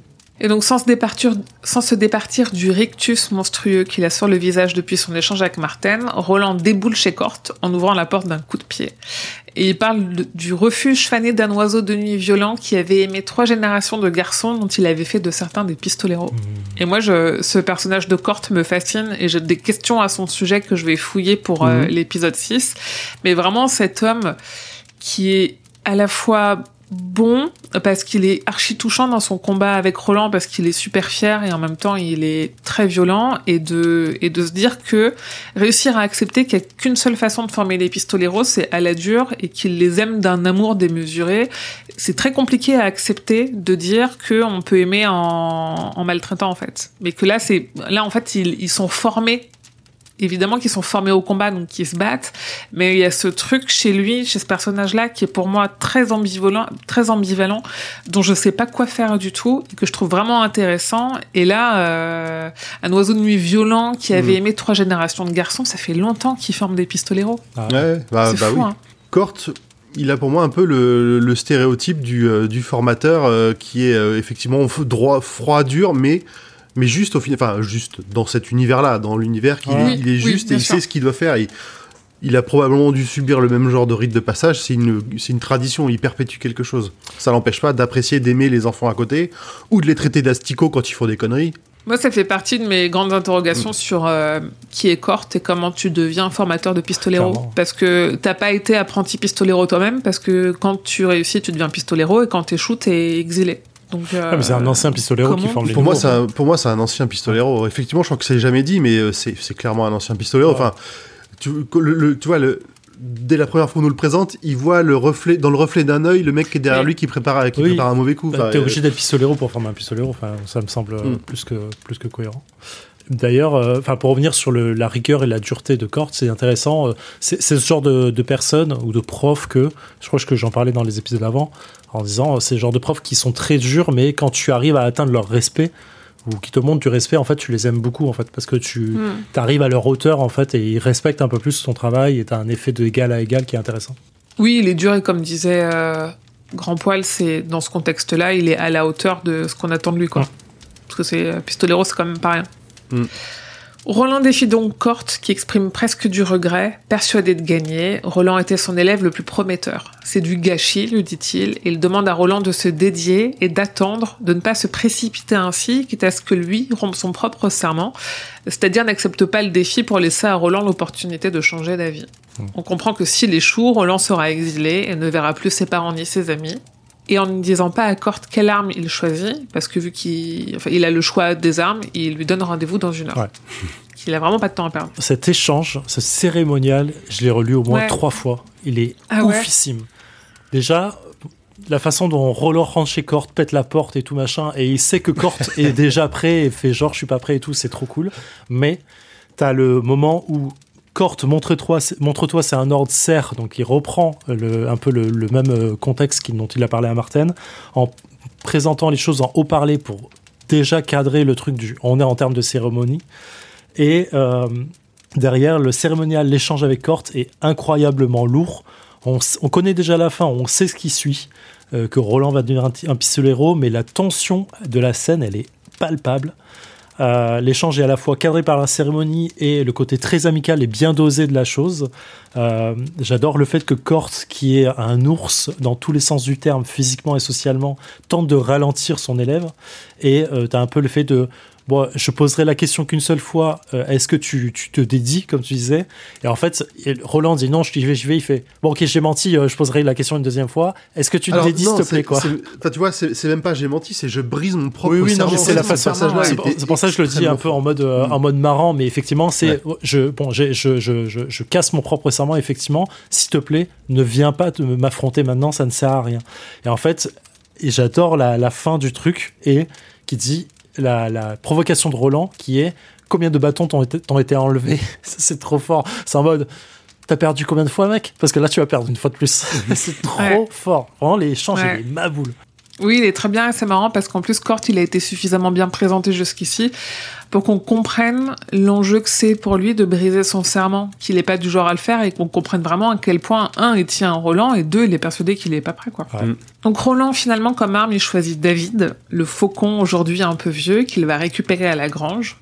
Faucon à qui il parle, il dit qu'il va le sacrifier pour sa propre victoire. Et là, on comprend pourquoi Roland il nous explique cette histoire-là à ce moment-là, parce que en fait, un, petit animal qu'on va sacrifier pour gagner, euh, c'est un Jake, quoi. C'est même pas ça. Il le dira juste après. C'est que c'est il faut pour, avoir euh, la confiance d'un, il faut s'en comment dire. Ah, en gros, il faut que ce soit son ami. Exactement. Mm. Et c'est ses amis qu'il faut sacrifier sur la quête de la tour. C'est trop fort hein, parce qu'en fait, on, lit David et ce passage au premier passage où on en parle de lui quand ils sont avec Cord justement et qui, euh, qui dit euh, Tu peux pas te faire ami avec un faucon, ce sont les pistoleros de Dieu. Et, euh, et en fait, euh, là, il prouve que Roland elle passe au-delà de toutes les préjugés, au-delà de toutes les règles, en disant non, moi j'en ai fait mon ami. Et le passage du je crois que c'est aujourd'hui que tu vas mourir, dit-il en le caressant. je crois que tu vas servir de sacrifice. Ah, c'est magique. Ouais. La même scène avec Jake sur son bras où il lui caresse la tête, c'est la même chose. C'est vraiment pareil. J'imagine Roland juste- sur les rails en train de caresser Jack en train de dormir en disant tu vas bientôt mourir. Ah, c'est Dans le glauque. noir. Ah, c'est glauque. c'est trop bien. Et, et juste avant, il y a le petit passage où il parle aussi qu'on ne peut pas se lier d'amitié avec un faucon, à ce qu'on dit, à moins d'être soi-même à moitié faucon. Ouais. Et c'est-à-dire seul et solitaire en escale dans ce monde, sans amis, ni besoin d'amis. Le faucon n'accorde aucun prix ni à l'amour ni à la morale. Merci, parfait. Donc ça, c'est Roland le. C'est Roland, exactement. C'est fou. euh, c'est là où je suis vraiment heureuse de faire ce podcast avec vous parce que de prendre le temps de redécortiquer toutes ces scènes et toutes ces nuances, on se rend compte euh, à quel point King est un auteur incroyable et à quel point cette histoire est folle, quoi. Ouais. C'est Ah, surtout, enfin, au moins pour le pistolero. sans, euh, sans déplaisir tout le temps. Je peux pas vraiment Oui, ces hein. deux passages-là. pff, Ouais, ouais, ouais, c'est très très fort. Donc Roland repart de la grange avec son futur sacrifié encapuchonné sur le bras. C'est dans la cour derrière le grand hall qu'a toujours lieu cette épreuve. Les garçons arrivent par l'ouest et s'ils échouent, ils repartent garçons, à l'ouest toujours, face aux fermes et aux cabanes des fermes. Puis après le fouillis végétal des forêts barbares et après Garland ou Garland selon comment on veut, on veut prononcer. Et encore après le désert Mohen. Ils battent en retraite pour toujours et à jamais. Mmh. Et ceux qui réussissent, eux, moins nombreux, deviennent des hommes et repartent à droite face au grand hall. Stylé. Euh, Mm. Juste avant ça, ils font, enfin, ils font un petit euh, ajout V2 par rapport à la V1 euh, de Marc, qui était un ancien instructeur pistolero. Euh, il- dans le, je, te- je cite, c'est euh, Marc qui était mort poignardé par un élève trop zélé en ces lieux mêmes. Et en fait, euh, effectivement, c'est dans concordance, on note instructeur de corde qui fut poignardé. Donc c'est l'instructeur de corde. hein. C'est vraiment la personne Mm. qui est de génération d'avant. Euh, poignardé par un élève, ce qui rajoute un peu à l'histoire de Corte et à l'histoire du lieu, et montre à quel point le rite de passage euh, de Gilead mène à la violence. Quoi. Alors on met pas Gabriel, mais on met Marc. C'est ouf ça quand même. Ah, ah, pardon. pas mettre la mère de Roland. euh, Euh, je dans me suis mal exprimé quand j'ai dit euh, on met pas Gabriel. Elle est pas mise à son nom de jeune fille. Donc concordance. C'est ce que je voulais dire, pardon. Hmm, ok. Donc il y a peu de monde aux abords de la cour pour les observer parce que normalement la date elle est fixée à l'avance, donc tout le monde peut venir voir. En général c'est plutôt à 18 ans et on nous précise que ceux qui n'ont pas passé l'épreuve à 25 ans deviennent en général fermiers, incapables qu'ils étaient d'affronter la réalité brutale du tout ou rien. Roland a une pensée pour son père qui n'est pas là et ne reviendra pas de la chasse avant plusieurs jours. Il est touchant parce qu'il se dit que c'est le seul qui aurait pu le comprendre, voire le soutenir. Corte est déjà là et Roland provoque la surprise et la confusion parmi ses amis et son professeur, qui se reprend vite, parce qu'il faut pas déconner, en énonçant que David est son arme. Corte, lui, il a un bâton, a priori, il a toujours, eu un- il a toujours eu un bâton pour cette épreuve. Mm. Donc Roland décapuchonne David et le lance en direction de Corte, tel un chien d'attaque, sous la joie de Cuthbert qui crie et se frappe le torse. Le passage de l'entrée du couloir de, de, de merveilleux quoi. Encore une fois, j'ai relu ce passage deux ou trois fois. Euh, on a une introduction de Corte qui est absolument incroyable. Le gars, c'est un guerrier d'un autre âge qui est là, en rappelant euh, toute la filiation euh, auprès de Arthur l'aîné. C'est le passage, il est ouf. Avec tout, encore une fois, le, le passage de, des échanges entre euh, le très très religieux, très euh, très thématique de viens-tu exclure la maison de ton père, c'est ainsi que je viens et c'est ainsi que je, que je reste, qu'il restait jusqu'à euh, ce qu'il ait vaincu- Corte ou si c'était Corte qui l'a qui l'a emporté, il demeurait à jamais exclu. En fait, quand tu passes le passage de l'épreuve, tu ne fais plus partie de ta maison. En fait, tu es déjà exclu. Et en fait, tu dois regagner le droit d'y re-rentrer. Et je trouve Hmm. ça absolument fou, en fait, dans, dans, ce truc d'un autre âge, quoi. Donc David est en fait une diversion, et alors que Corte se fait attaquer le visage par l'oiseau, Roland fonce sur son professeur, dont 90% du champ visuel est neutralisé. Corte se frappe le visage avec le bâton, et David tombe, les deux ailes brisées, mais toujours vivant. Trois, fois. T'imagines Ouais. Ouais, On voit ouais, la puissance du pistolero. hein. Euh, le passage de David qui s'envole est magique aussi. hein. Euh, David s'envola comme une balle brune et silencieuse, celle courte pompant en l'air une fois, deux fois, trois fois avant de piquer droit sur le visage de Corte, les serre en avant, planchant le bec, des gouttes rouges jaillir en l'air bouillant. on a vraiment le rapport de euh, David, qui est la balle du pistolero, qui est ultra cool. On parlait juste avant, en, chapitre 1, de, du faucon, qui est le pistolero de Dieu, hein, je rappelle. Mm. le rapport est quand même fort. Lui, relentir donc son unique balle et peut aussi faire euh, le, rapport à David et Goliath, le petit David qui vient affronter euh, Kort le géant, qu'on décrit comme un mm. monstre depuis le début. Quoi. le face-à-face. Pardon. Non, vas-y. vas-y, vas-y, continue. Je sais, en fait, euh, je, quand je, j'essaie de reproduire mes passages en même temps que tu avances, j'essaie de. Je t'écoute pas. Je suis à la fin du set. T'es à la fin du set. Alors, je reprends juste sur. Corte vacille en arrière, perdant l'équilibre. Le bâton de bois de fer s'éleva. Je relève juste le bâton de bois de fer. Euh, concordance, page 298. C'est le bois d'un arbre connu sous le nom de séquoia donc qu'on a déjà vu dans les petites sœurs de Deluria, si vous on l'a mm. la nouvelle d'avant. Très résistant, trop pour être brûlé, et les portes que verra Roland sur les plages pour euh, aller chercher euh, ses, compagnons sont aussi faites de ce matériau. Mm. Ok. Donc le face-à-face commence entre Corte affaibli et un Roland enragé, chacun prenant à son tour l'avantage sur l'autre. Et alors que Roland est à terre, il tombe proche de David qui lui déchiquette les mains. Roland l'empoigne et le lance au visage de Corte en lui ordonnant de tuer alors que Corte s'effondre sur lui. Hmm. C'était le pauvre David. Ouais. Le, passage est d'une violence absolument extrême. Hein. oui, moi j'ai résumé très vite. Hein, c'est euh, absolument fou les détails. Hmm. C'est très graphique. Euh, on a des rubans de chair que David arrache et euh, l'œil de Corte qui pend hors de son orbite. Hmm. Donc David y fait son job et il déchiquette le visage à l'oreille droite de Corte pendant que l'homme et le garçon continuent à se battre à terre. Corte réussit quand même à briser le dos et le cou du faucon qui continue à se débattre. Donc lui aussi c'est vraiment un pistolero. Il est en sale état, Corte. Il a un œil blessé, comme tu dis, il a un, pend, le nez cassé et la peau des joues qui pend, mais il est toujours vaillant et donne beaucoup de fil à retordre à Roland. Et alors que Roland prend définitivement le dessus, il lui intime de se rendre ou de mourir. Corte se rend, sourire aux lèvres, fier de Roland. Et là, ce, passage est pour moi super beau parce qu'il a une, une dévotion envers et Roland et les pistoleros qui forment parce qu'il est, euh, il est super fier alors qu'il est à, à, deux poils de la mort, quoi. Ouais. Il est pas sûr, il le dit plus tard, je crois que je l'ai relevé, il est pas sûr qu'il va survivre à ce combat-là. Et il est quand même super fier, mais parce qu'en fait, il est, il est fait pour ça. Euh, ce passage aussi merveilleux. Pardon, j'ai l'impression de répéter ça depuis le début. Euh, non, mais, c'est ouf. Attends, je cite se mit, se mit, lui aussi à genoux, le visage tordu par un rectus, tableau incroyable. Il se faisait ainsi face de part et d'autre de la ligne, à cela après qu'ils avaient changé de place et que Corte se trouvait à présent du côté où se trouvait Roland au début de l'épreuve. Par la tribulation du combat, ils ont échangé leur place Roland devenant, devenant en fait la personne avec le bâton à la fin, il a pris la place de Corte dans l'arène quoi. Et physiquement d'autant plus, c'est hmm. absolument cool et assez intéressant de voir que relation à Corte et à Martin. Euh, Martin manque de respect à Roland dans son rôle de serviteur. Il lui parle comme un chien, il ne se passe rien du tout pour lui. Roland ne peut absolument pas lever la main sur lui ou s'il le fait, il sera en mauvaise posture, je pense.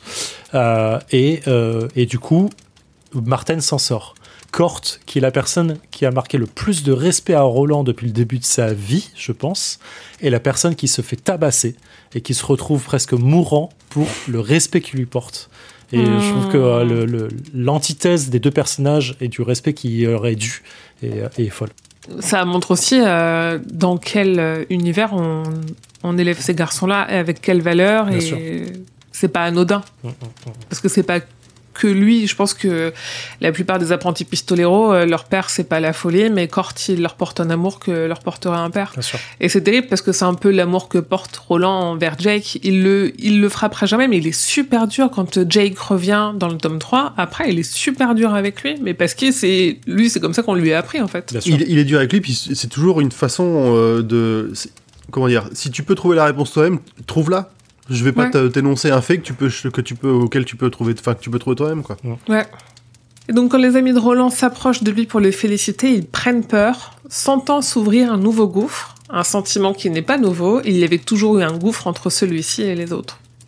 Donc, Roland réclame la clé de son patrimoine, c'est-à-dire l'accès à ce qu'il a gagné. En l'occurrence, des armes d'apprenti, des six coups à barillet en acier et nickel, des armes que son père a eues quand il était lui-même apprenti. Hum, hum, hum.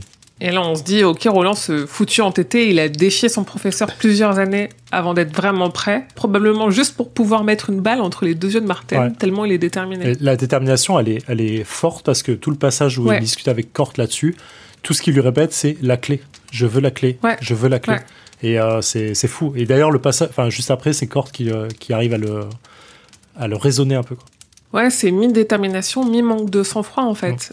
Il y a et aussi une confiance en lui qui est vraiment caractéristique de Roland et qui est complètement justifiée parce que là c'est la première fois où il prouve que la confiance en lui que personne d'autre n'a parce que tout le monde pense que c'est trop tôt même en se disant ouais ok d'accord il est en avance sur les autres il est plus fort c'est quand même trop tôt lui il le sait lui il est extrêmement lucide sur sa capacité à pouvoir euh, à pouvoir le faire pour moi c'est même pas juste de la, confiance en lui c'est que il est, une fois lancé il est implacable il mm. réfléchit même pas au fait qu'il peut y arriver ou pas. C'est même mm. pas une. Je pense que c'est même pas présent dans son esprit. C'est il faut que j'y aille, je fonce, euh, j'y vais, puis c'est tout. Et j'ai un objectif à atteindre, c'est récupérer des flingues et.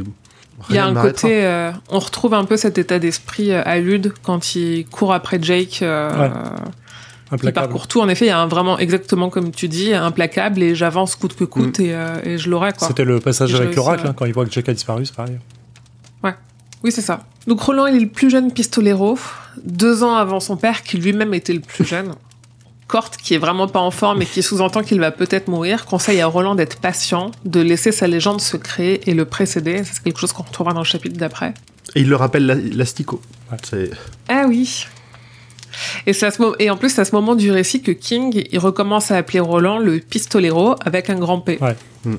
Marquant le, passage de Roland à euh, pas n'importe quel pistolero, quoi. Donc Roland dit à son désormais ex-professeur qu'il ira dans les bordels de la basse ville informer celles qui lui demanderont les nouvelles de lui et peut-être qu'il profitera au passage pour en réconforter une ou deux. Très masculin ça. Hein.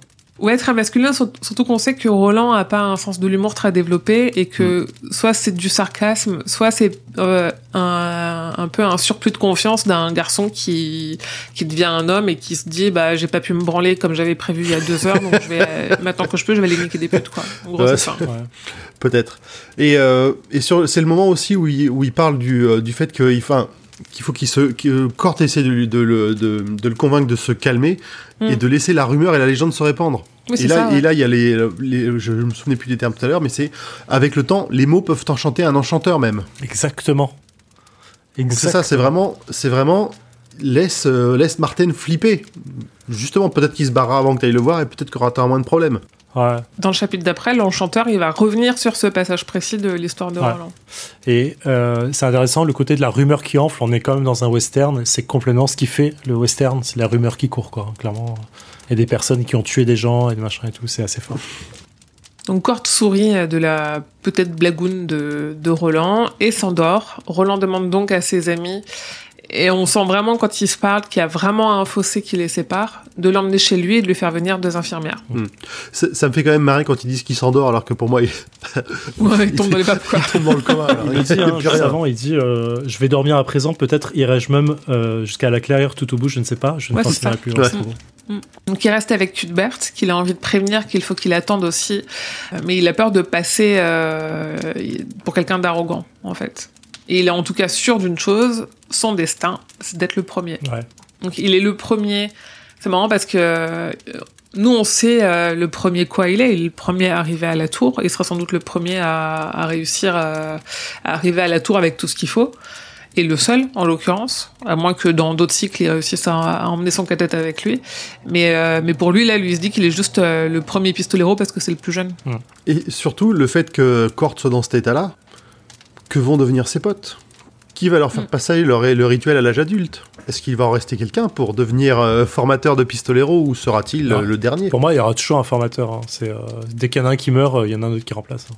Tu vois, on le verra même à Megis quand ils y vont. Seul Roland a passé le rite. Donc ça veut dire que a priori, il n'y aura pas d'autres nouveaux pistoleros après lui. Ouais, mais je crois qu'ils vont à Megis entre ce moment-là et euh, la fin des 16 ans. En fait, ils sont entre les deux ans où ils doivent passer eux-mêmes leur truc. Je crois. 16 euh, ans, c'était déjà son père en avance. Hein. donc, euh, la base, c'est plutôt 18 ans. Ça peut. Mais tu vois, il y a un petit, il y a un petit, petit côté, c'est la fin d'une époque parce que Cort est mort. Enfin, enfin pas mort, mais on apprendra plus tard qu'il finit dans un sale état après sa rencontre avec euh, Roland. Et que pour moi, il n'y a pas d'autres pistoleros qui, partent, qui, enfin, qui, qui gagneront ce titre après Roland. Hmm, je suis pas, je suis pas d'accord avec ça, mais ok.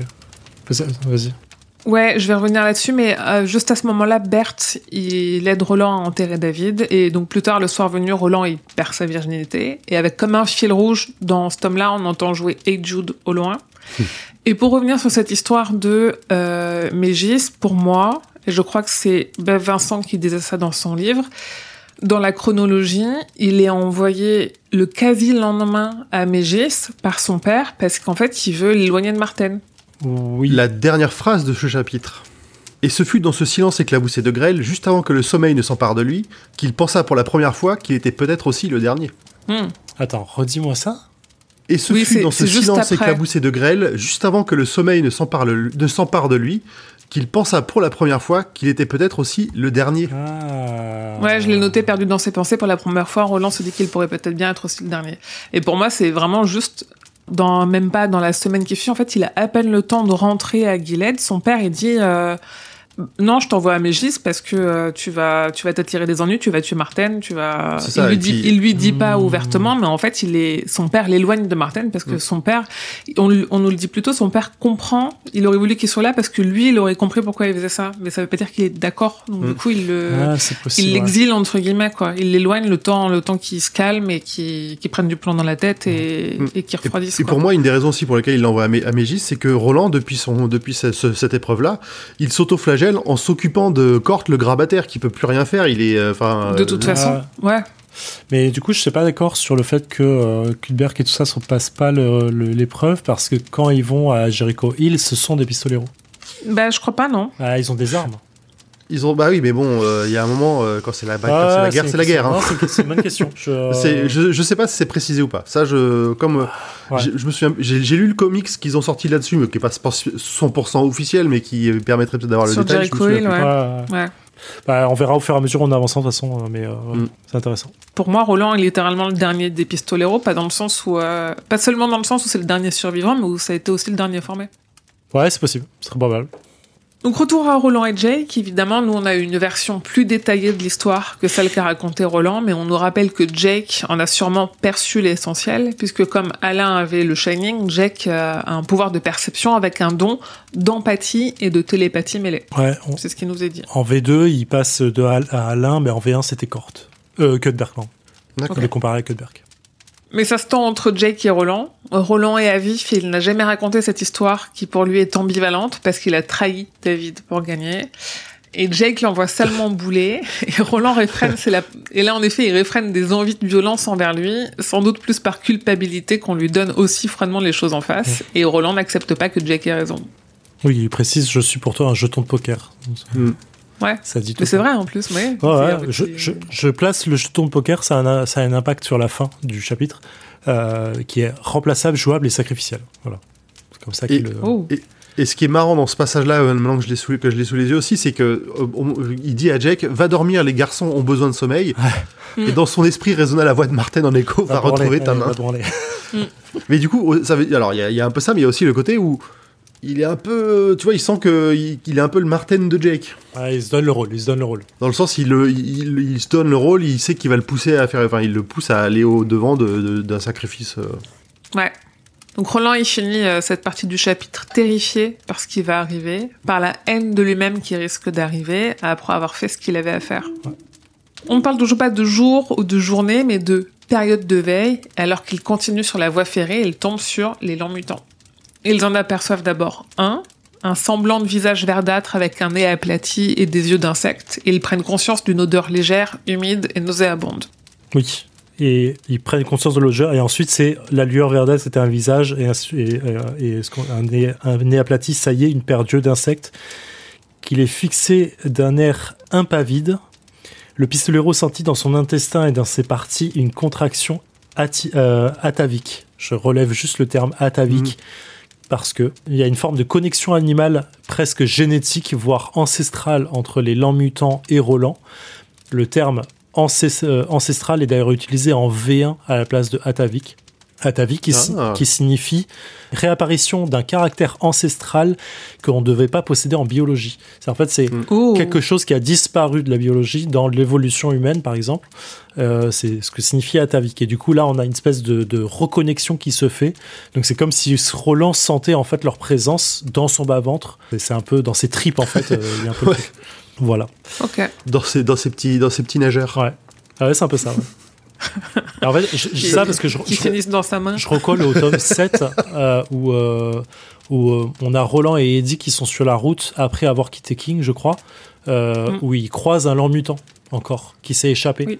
Et en fait, Oui. tu as Roland qui utilise la voix euh, de- du roi pour l'attirer à lui et lui dire qu'est-ce que tu fais là et le tuer. Mm.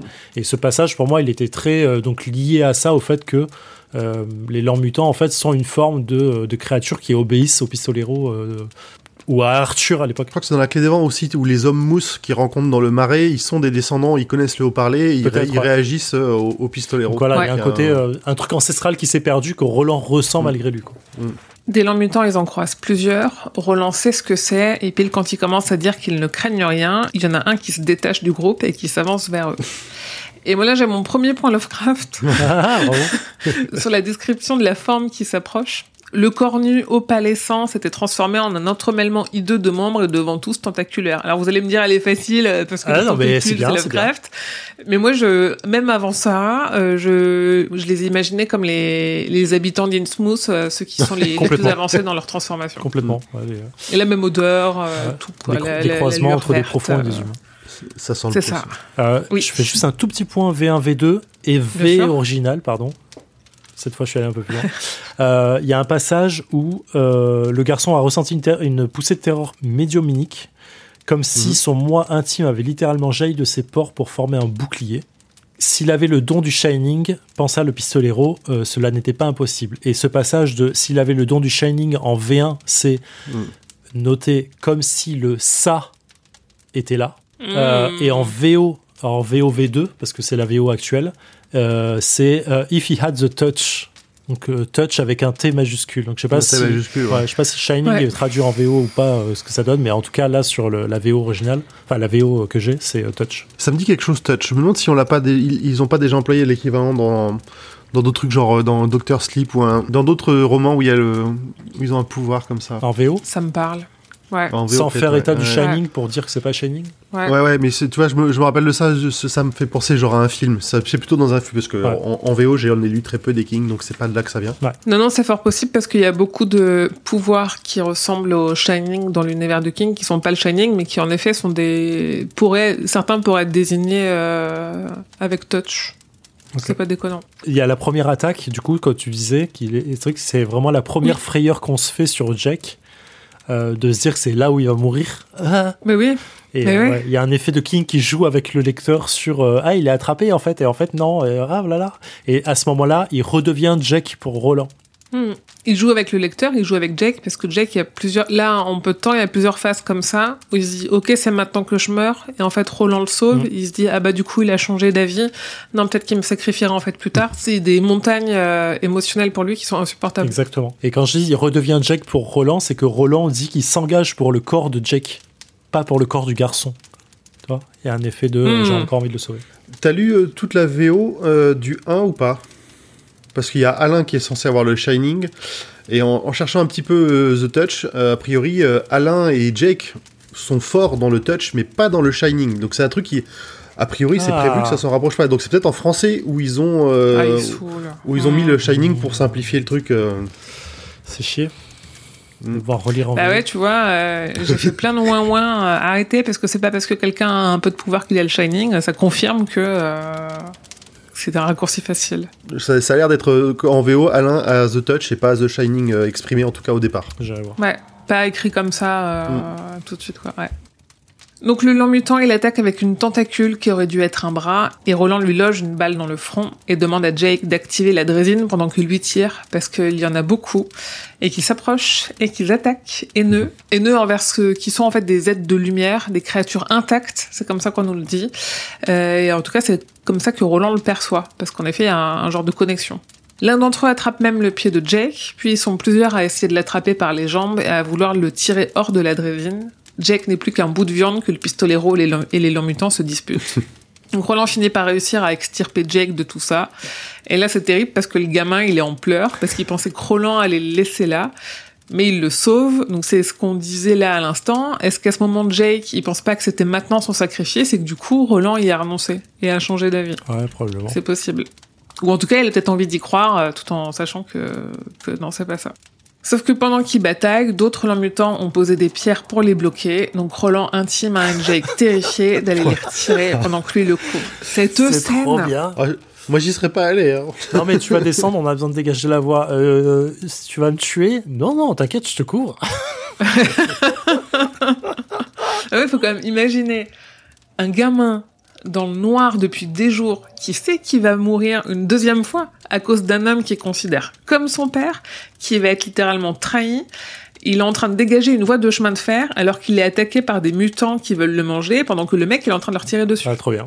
C'est À horrible. noter le petit passage où justement il enlève les pierres, il se fait choper par un lent mutant et t'as le passage de donc Jack poussa un nouveau hurlement et se retourna pour Oui. l'affronter. Je cite.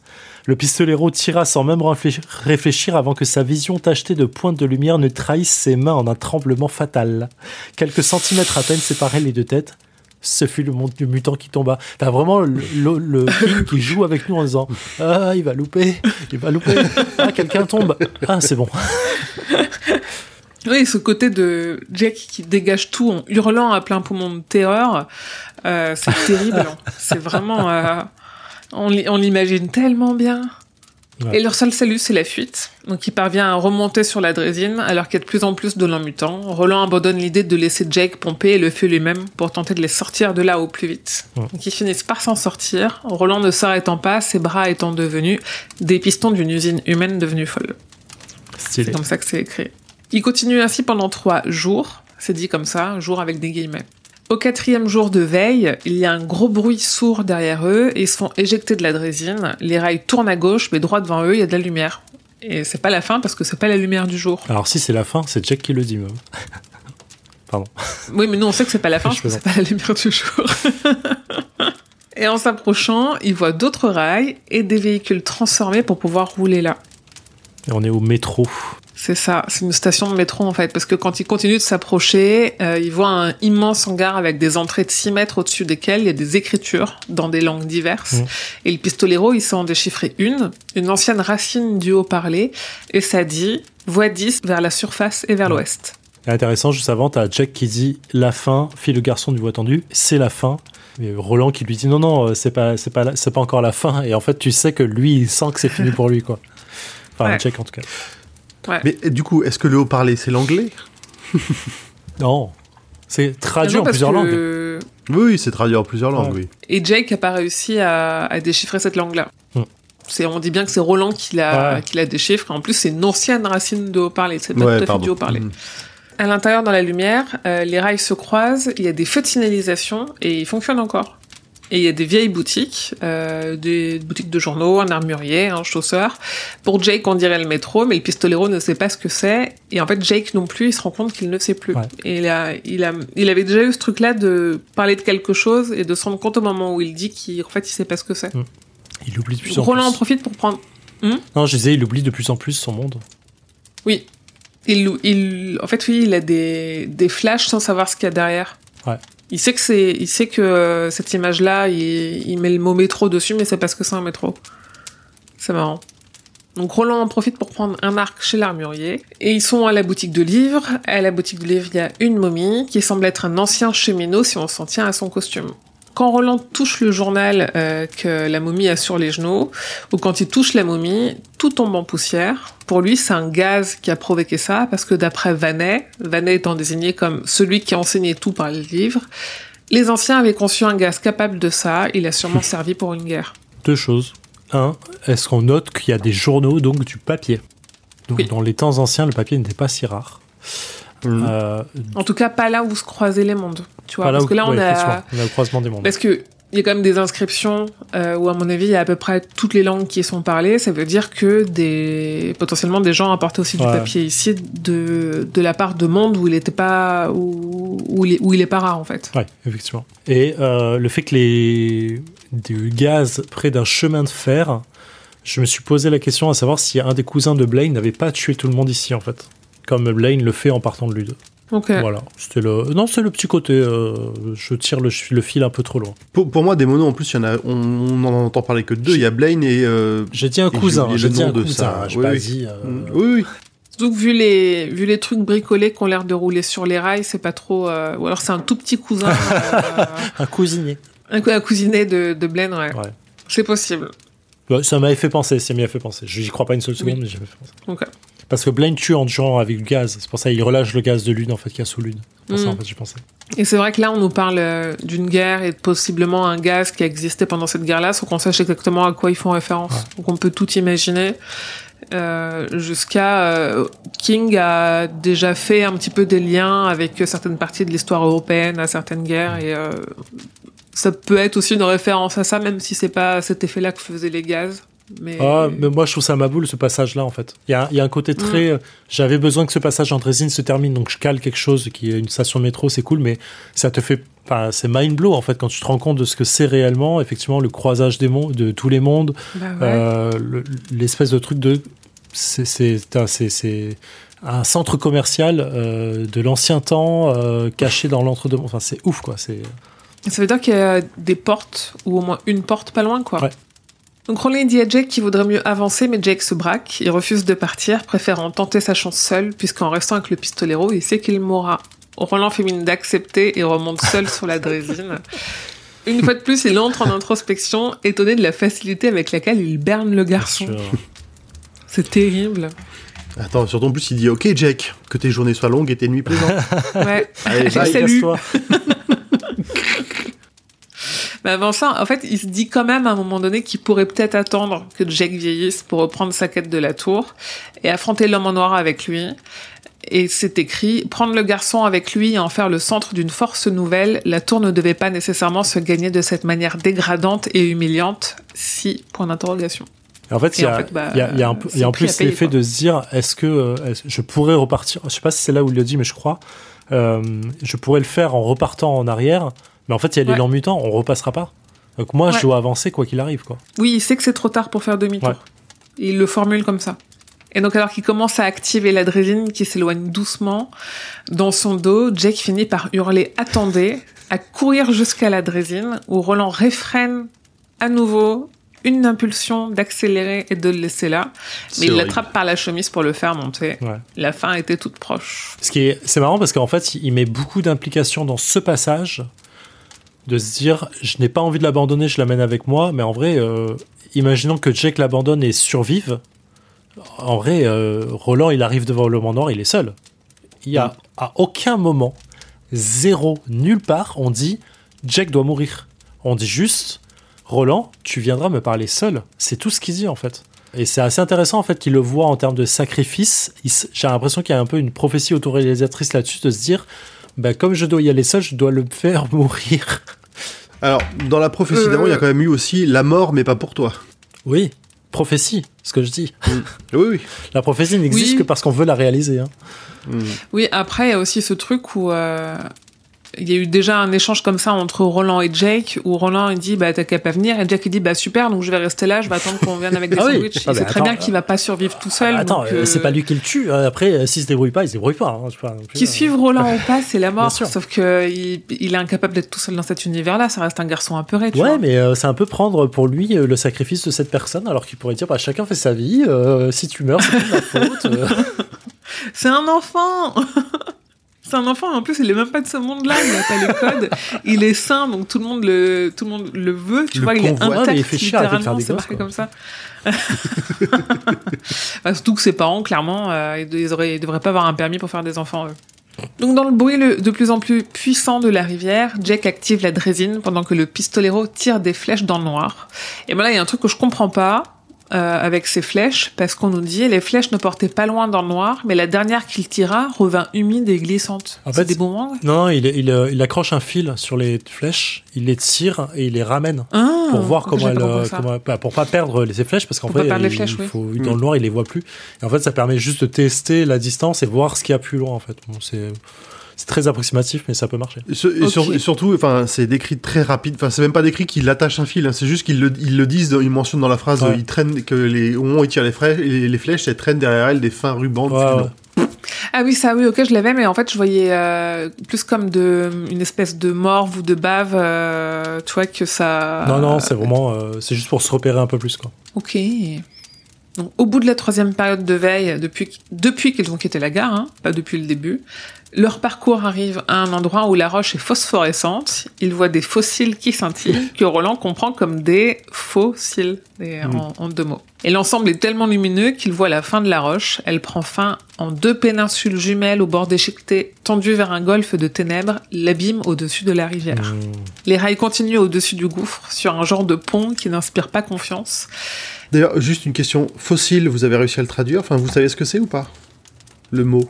Comment ça à le traduire J'ai pas compris la question. Enfin, tu vois, c'est écrit fossile, euh, mais Ouais. pour toi, c'est vraiment des fossiles qui font de la lumière Des fossiles. je me euh, suis dit pourquoi pas. des- Écoute, euh, il y a bien, il y a Non, bien des, des hommes qui, poissons qui, qui, les qui attaquent. pas été euh, assez littéral sur celui-là. Ah oui, ouais, pour moi, c'est des fossiles, c'est des fossiles, enfin des, des trucs qui sont euh, incrustés. Oui. D'accord. Mais euh, attends, je regardais en VO ce qu'ils disent. Oui, après Non, parce que ça me paraissait bizarre. Ils sont effectivement dans un truc qui a l'air mais- vachement vieux et tout, mais euh, les fossiles incrustés dans la roche, ça a l'air juste d'être des lampes. euh, c'est pour ça que je comprends pas l'utilisation du mot fossile, enfin des, des- du, de la traduction fossile qu'ils ont. euh. Ah ouais, non, pour moi, il y a vraiment des, peut-être des traces de, pas de créatures, mais de, d'anciens insectes, euh, ou vraiment, ouais, de, vu que c'est très humide, il y a des vieux coquillages, et vu qu'on voit qu'il y a Ouais, des trucs comme des mutants qui eux-mêmes sont phosphorescents, pour moi, il y avait des coquillages qui devaient être phosphorescents et qui continuent à être un peu luminescents, euh, dans la roche, en fait. Ouais, faut que je regarde comment c'est écrit en euh, fossile en anglais parce que. C'est c'est dans la, ça va être dans les deux premières pages du, du- de la partie 12. C'est pas fossile, mais avec un C, en anglais? Euh, c'est euh, c'est fossile, c'est sans E, c'est pareil. Et en fait, Mm. il- en anglais, en VO, il parle de euh, fossils, F-O-T-S-U-L-S. Donc en vrai, on est sur la même, euh, Ouais, la ok. même prononciation, donc c'est pas, pas déconnant. Non, non, non. c'est Pas assez littéral, grand prix. Et fossils, je vois pas ce que ça peut être, par contre, euh, ça doit être un jeu de mots en anglais que j'ai pas. Ok. Bah, la façon de la, la- comment dire, en fonction de ton accent, fossile, fossi- fossils, fossils. Oui, mais en français, Oui, ça a quand même ouais. une correspondance. Tu vois, il dit fossile comme si c'était des fossiles que tu te mettais sur les yeux. Ouais, mais là, ce que tu, Et en anglais- en anglais, Ouais, mais en anglais, comme il doit le dire, il doit comprendre un mot, tu vois. Il doit comprendre un terme ou un mot qu'on doit, Mm. qui, qui, qui voit pas rapport à- tout de suite avec ça, en fait. Mm. Qu'il n'arrive pas à lier à la grotte. Euh, donc les rails continuent au-dessus du gouffre euh, sur un genre de pont qui n'inspire pas confiance et tout au bout, en tourikiki, on voit la lumière du dehors. Mm. Jack a le sentiment que le projet de l'homme en noir, c'est de les faire avancer là pour qu'ils tombent. Il au pluriel. Roland sait que non, mais il feint qu'il ne sait pas et il ressent quand même une pulsion de s'échapper de cet enterrement vivant. Roland annonce qu'ils vont marcher et sans rien dire, Jack part devant. Petite suée de Roland quand même, hein, parce que les tréteaux sur lesquels il marche ils sont pourris et les traverses sont pleines de rouille. On nous dit quand même que Jake est plus en sécurité avec ses 50 kilos de moins, jusqu'à ce que les choses empirent progressivement. King nous fait une King, il nous dit, eh ben, de toute façon on le sait à un moment donné, il faut, il faut y aller. quoi. là, on, a priori, avant la fin du bouquin, il va arriver un truc à Jake. hein. Euh, Oui, il reste encore un chapitre, donc euh, c'est peut-être pas là qui meurt. hein. Donc la petite lumière au loin qui marque la sortie grandit petit à petit au fur et à mesure que les rails montent vers elle. Jake évite de justesse de tomber à cause d'un trou et annonce qu'il a bien failli y rester, sans émotion, il annonce ça, puis fait un jacadis avec le pistolero pour que Roland passe par-dessus le trou. Ce passage, il est vraiment gênance fumile, avec une ambiance imposée par Bah oui. Jake qui est mi-fantôme, mi-robot, euh, sans émotion, sans sourire. C'est glaçant, quoi. C'est Ah, vraiment, oui. je savais plus où me foutre en lisant ça. on a encore le passage de Ah, c'est pas là qui meurt. et effectivement, le Jacadi, c'est Jacadi fait un pas de géant et Meradi, dans le version de Roland qui est son jeu à lui, euh, pas le Jacadi mais Meradi, c'est un ajout Ouais. V2, c'est intéressant. Ouais. Et c'est épuisant, et même pour Roland, c'est épuisant parce qu'il commence à avoir hâte d'en finir. Mm. En finir avec ce passage sous les montagnes, déjà. Euh, en finir avec le risque qu'il prend sur cette voie qui menace de s'effondrer. Mais surtout en finir avec l'idée que Jack est un objet secondaire et que son honneur à lui était finalement sur le point de se monnayer. Donc ils sautent le trou, chacun leur tour. Jake en premier qui s'élance dans le noir en criant Géronimo. Ça tremble et des morceaux se détachent et on les entend faire plouf. Mais on les entend euh, très très loin faire plouf. Je connais un docteur qui fait la même chose quand il saute. Et avant que Roland ne saute aussi, Jake lui intime de faire demi-tour et lui ficher la paix. Il parle d'une voix froide où l'hystérie est sous-jacente. Nous dit-on, hein. C'est pas moi qui parle d'hystérie, hein, c'est King. Oui. Mais bon, pour l'époque, ça passe. Roland saute et ils avancent, mètre par mètre, enjambant les trous, sentant que tout est prêt à s'effondrer d'une minute à l'autre. Et à environ 50 mètres de leur source de lumière, de la sortie droite devant eux, ça s'obscurcit, une silhouette obstrue la lumière et leur lance un « Salut les garçons !» Alors, avant ça, c'est intéressant quand euh, euh, il y a des ajouts V2 là. Euh, quand il dit faites demi-tour, faites demi-tour maintenant et fichez-moi la paix. Euh, Mm. Quand Jack dit ça, juste avant, il dit ça va, tu es passé? Enfin, euh, Roland demande à Jack et ça va, tu es passé? Et le garçon répond oui, là. Donc oui, là. Mm. Euh, et, euh, mais c'est vraiment pourri, comme les idées de certaines personnes peut-être. Ça, c'est un ajout V2. C'est euh, c'est Ah assez ouais. marrant. Pourquoi il a ajouté ça C'est gratos. C'est gratos. Il est vraiment vénère. hein. Euh, Oui, là, tu sens que tout le monde, enfin, même lui, il en a marre. hein. Ouais. Et Faut que ça se finisse. Pour l'amour de l'homme Jésus, avance, file le pistolero d'un ton brutal. Ce qui est sûr, c'est que tout va s'écrouler si on reste à l'abri ici. Pareil, c'est de la V2, euh, c'est de la joue V2. Hmm. Et euh, voilà. euh, et voilà. Et donc la silhouette qui a obstrué la lumière et qui leur a lancé un Salut les garçons, sans surprise, c'est l'homme en noir. Ouais. Oh tiens Vraiment, Roland, je, suis, je suis surpris. hein. Roland, vu qu'il a un peu de temps d'axe, par réflexe, il, il dégaine pas ses armes, mais il cherche la mâchoire. Sauf que, bah, la mâchoire, il l'a plus. Ce qui fait bien rigoler l'homme en noir, et Jack vacille de peur. Sous eux, les rails se mettent à pencher, et Jack tombe, mais se rattrape d'une main, et se retrouve suspendu au-dessus de l'abîme. Jake regarde Roland, dans une prise de conscience finale aveugle et éperdue, et dit au pistolero Aidez-moi. Et là, c'est quand même la première fois depuis longtemps que Jake demande quelque chose au pistolero. Mm.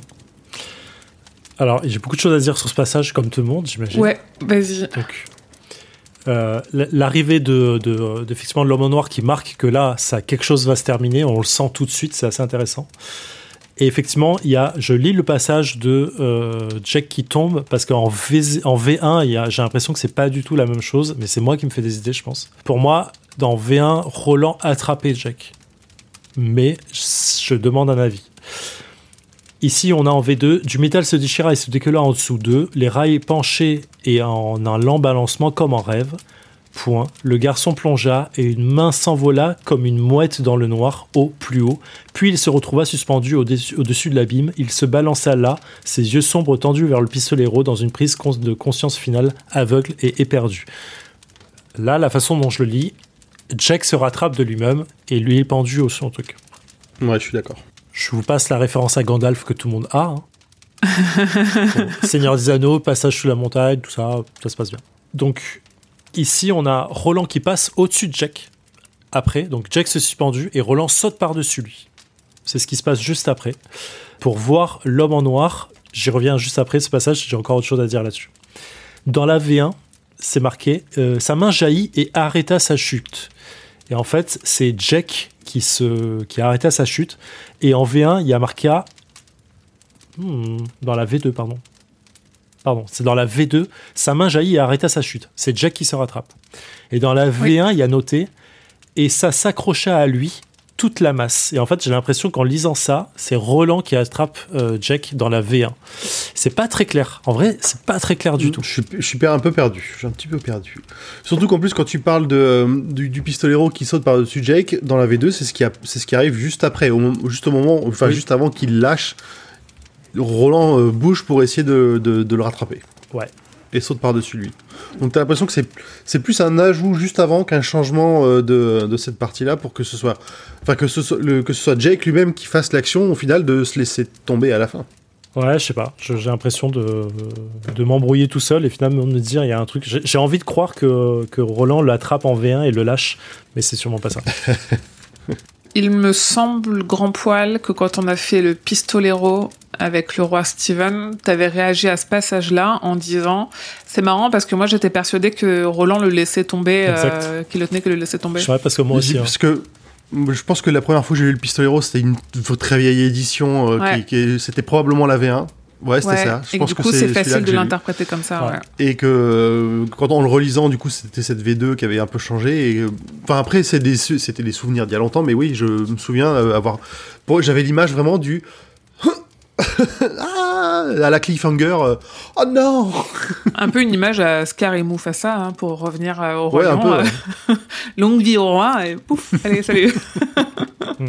Mm. ouais, ouais, c'est possible. Je serais, je serais vraiment très curieuse euh, de, de savoir nos auditeurs et et auditrices, euh, eux, comment ils ont vu, parce qu'en effet, c'est pas clair. Ouais. C'est pas clair du tout. C'est même, même dans la V2, euh, tu pourrais en premier lieu penser qu'il qu'il s'accroche à Roland, tu vois. Mhm. Mais Ouais, c'est un peu, euh, euh, C'est c'est affirmé assez vite quand même, le, par, par l'action du- de, de Roland juste après. Dans la VO, dans la version originale, et c'est là que je parlais de pourquoi on parle de jetons de poker avant et que c'est important. Euh, et là, c'est pas du tout traduit comme ça. Dans la version originale, il dit, euh, je traduis, mais c'est tous les jetons, au moment où, euh, où Jack s'accroche, il est marqué, tous les jetons de poker sont sur la table. Et donc en fait, il fait une référence à tout est placé, tout est en place maintenant. Jack est au bon endroit au bon moment. Et en fait, comme il se disait lui-même être un jeton de poker pour Roland, c'est ce moment qui est important euh, pour Jack, à savoir euh, qu'il doit Ouais. tomber ou pas. Est-ce que je te rattrape Ouais. ou pas? En, en français, c'est les cartes. Ouais, c'est ça, c'est l'erreur, c'est la petite erreur qui est un peu dommage. Mm. Et bien sûr, donc je finis, grosse vibe Seigneur Anneaux évidemment, avec une fin identique à Gandalf, le magicien, où Jake est un peu, avec le Shining, un magicien aussi. Voilà, c'était juste pour finir ça. Écoute, euh, vu, vu ce qu'a dit King sur sa proximité avec, la, Bien avec sûr. ça, euh, ça, ça marche, ça marche bien. Oui, oui. Donc pour reprendre un peu le déroulé, euh, avant, avant, quand euh, Jack il, il s'accroche, l'homme en noir dans un vacarme assourdissant, il exige que le pistolero le suive. Maintenant, tout de suite, sinon il ne l'attrapera pas. C'est pas Roland qui se dit ah mince l'autre il a trébuché, euh, c'est vraiment un boulet ce gamin, j'avance quoi. C'est le le- l'homme en noir, il lui dit si tu prends, il lui fait comprendre si tu prends le temps de le relever, de le relever, tu m'attraperas pas. Donc bah Roland il avance. Et comme une, un peu comme une vision de ce qu'il attend, Roland, il pense au garçon comme à une carte de tarot vivante, et c'est là où il y a l'erreur. Sauf que le temps presse, le tréteau auquel Jack est accroché commence à céder, Jack le supplie de l'aider, pendant que l'homme en noir menace de partir, et fait mine des faits de partir, un peu comme Roland l'avait fait avant. Et alors que Roland fait un grand pas en avant et dépasse le garçon, vers cette lumière qui lui offrait la tour figée dans sa mémoire en une noire nature morte. Euh, L'homme en noir, lui, il est plus là, mais Roland continue à se hisser vers la lumière, vers le cas, on nous dit. Derrière lui, Jack lui dit Allez-vous-en, il existe d'autres mondes que ceux-ci. Hmm. Et à ce moment, le tréteau auquel il se tient se détache. Jack chute dans le silence avant même que Roland se soit retourné. Vas-y, j'ai beaucoup de choses à dire là, j'ai moins 3 ou 4 Ah, ok. T- Alors, t'oublies quand même juste une phrase au moment où il est pas, c'est pas dans le silence, il dit quand même un truc juste avant de chuter. C'est allez-vous-en, il existe d'autres mondes que ceux-ci. Je l'ai dit. vient, elle vient de le dire. mec. Je viens de le dire. Vous ne m'écoutez J'ai pas. écouté. Ah, j'ai eu l'absence. euh, je, je fais mon homme là. Fou. Euh, trois choses. Carte sur table, euh, donc je cite, toutes les cartes sauf une, le garçon se balançait, carte de tarot vivante, le pendu, le marin phénicien, innocent perdu juste au-dessus de la vague de- d'une mer sombre comme le Styx. On fait référence au pendu, pour moi c'est une référence aussi à la potence, donc à Axe, qui était le début de cette histoire, finalement pour le pistolero, c'est le début de encore une fois de sa naissance, et on revient au fait du sacrifice et du fait de la, la mort de garçon du jeune homme qui arrive sur l'âge adulte. Donc, il y a une Mm. grosse projection en plus sur le futur du chapitre qui est le pendu, une des cartes qui sera tirée. Et ensuite, deux, tu y fais référence, et merci de, du faire, la silhouette avait disparu jusqu'au battement de son cœur. Euh, il fit un vrai pas de géant au-dessus du garçon suspendu et plongea et atterrit dans un dérapage vers cette lumière qui lui offrait la tour figée dans sa mémoire en une noire nature morte. Vous, vous avez l'image en tête de ça ou pas? On a Roland dans le noir qui voit un trou de lumière au loin, l'homme en Mm. noir au milieu, Mm. qui représente la tour sombre en mettant, en étant le noir au milieu de la lumière. Vous voyez ce que Mm. je veux dire? L'image en fait de Mm. l'homme Ouais, ouais. debout en fait dans le truc. Je trouve que cette représentation elle est génialissime. Roland voit son sa quête, voit l'étape de sa quête avec le- l'homme en noir et il voit la tour sombre au-delà. J'ai eu des frissons.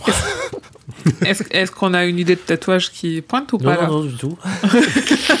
Ok, 12 ok. seulement, Ah. 12. À nouveau à chaque épisode. Non, mais l'image, elle est trop cool.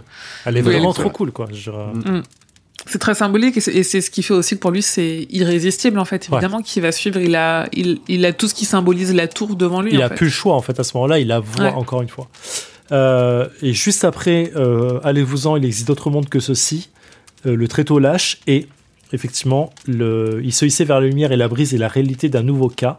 Il tourna la tête vers l'arrière, s'évertuant dans sa torture d'être Janus l'espace d'une seconde. Point mythologie, référence à Mm. Janus donc. Euh, Roland est donc celui qui regarde à la fois devant lui et derrière lui. Janus avait deux faces, effectivement, une qui regardait vers le futur et une qui regardait vers le passé. Euh, avec, donc il regarde derrière lui avec le sacrifice de Jack, donc qui est derrière, qui est déjà le passé pour lui, et sa quête, donc le devant, vers la tour sombre. Janus est le dieu donc de deux faces qui regardait euh, les deux en même temps. Ouais. Je peux, je peux enchaîner, j'ai encore trois trucs à Continue. dire. Toujours, bien sûr, évidemment. Euh, on a un petit passage où il parle du loup-garou, je sais pas si tu en parles après. Euh, parce que je- ça dépend où t'en es. Euh, Moi, j'en, moi, j'en suis. euh, il est pas encore sorti dans la lumière là. Euh, tu- Moi. Jack vient de tomber. Et il a regardé devant lui. euh, Ouais, c'est c'est- en fait c'est dans, c'est dans tout le passage juste après Janus et euh, le fait qu'il parle de, de ce qu'il ressent. Il allait fuir le visage du garçon, essayer de s'enfuir dans le sexe et dans la tuerie Oui, pour finalement. je. Voilà, vas-y. J'ai pas loup-garou, mais j'ai des trucs. Vas-y, go. Donc Roland sort dans la lumière. Il se dit qu'il subira sans doute d'autres dégradations de l'esprit, comparant ainsi son mélange de deuil et de trahison à une dégradation de l'esprit. Qu'il a envie d'enfouir dans le sexe et dans la tuerie, on nous dit, pour finalement pénétrer dans une dernière pièce et le voir en train de le fixer au-dessus de la flamme d'une chandelle. Alors, il y a deux trucs. Déjà, c'est rare chez le pistolero, mais il sent, que ça, c'est une épreuve qu'il aura du mal à dépasser, alors qu'il est quand même assez, normalement, assez inébranlable. Et moi, j'aime bien cette métaphore de dernière pièce pour parler de la mort, parce que ça fait quand même beaucoup penser à la tour et en effet à- au, au- au souvenir du pistolero de, dans chaque pièce de la tour sombre, de chaque étage, machin, et, de, et où il voit déjà, en fait, au moment de sa mort, ce qui peut être aussi peut-être une des pièces de la tour sombre, de se dire, ah ben, en fait, euh, nos chemins vont se recroiser, j'aurai peut-être des comptes à régler. Ouais, ouais, ouais, ouais, ouais. Et du coup, je viens de voir le, le- le passage sur le loup-garou et vas-y. si, Il est fou. C'est juste après. Donc juste après ça, il, m'a- il dit, il était devenu le garçon, le garçon était devenu lui. Important. Euh, il devenait un loup-garou, il s'était engendré lui-même. Dans ses rêves les plus profonds, il deviendrait le garçon et il parlerait de son étrange langage de la ville. C'est le début du dédoublement de Jack et de Roland Ouais. qui se terminera en tome 3 où effectivement, s'il ne termine pas ça, ils meurent tous les deux. Ah, trop cool Ouais, mais pourquoi loup-garou? C'est le, moi, c'est la, la partie loup-garou, le fait qu'il se Ouais, Il est double, en fait. C'est le, c'est le- ouais, effectivement, c'est le côté euh, animal, le côté, euh, côté humain, le côté réflexion, le côté bestial, le côté euh, non réfléchi, je sais pas. Je sais pas. en anglais, c'est aussi werewolf, donc je sais pas pourquoi il, il prend cet exemple exa- pré- précisément, mais j'aime bien cette idée. Mm. De, de, de combattre quelque chose en fait qui doit ressortir en fait qui veut ressortir mais t'arrives pas tu, tu dois le bloquer et Ouais. en fait son dédoublement il le combat en fait comme le loup-garou combat son, son côté bestial Ouais, moi j'avais noté qu'il pressentait, euh, mais presque malgré lui, du coup, la folie qui, qui le guette, Ouais. alors qu'en fait, il se souviendra même pas, il se souviendra même pas de Jack. C'est ça le truc, c'est que euh, il s'en souviendra pas quoi. Donc le manoir se tient devant lui et il rit en lui disant pas la fin, mais la fin du commencement. euh, encore une fois. Donc le pistolero dégaine à toute vitesse et tire 12 coups, tous à côté, ce qui fait marrer l'homme en noir et qui lui dit tu ne me tues pas plus que tu ne te tues toi-même. Déjà, le truc de, ok, en fait, on, en- on en a parlé la dernière fois, en fait, c'est pas que Roland, il loupe la cible, c'est juste que l'homme en noir est inatteignable. Et en plus, ce truc que tu ne me tues pas plus que tu ne te tues toi-même, une fois de plus, Roland est éternel, tant qu'il ne l'a pas achevé. La fin de Roland, c'est la fin de son cycle et c'est la réussite de son cycle. bien sûr Il peut pas mourir autrement.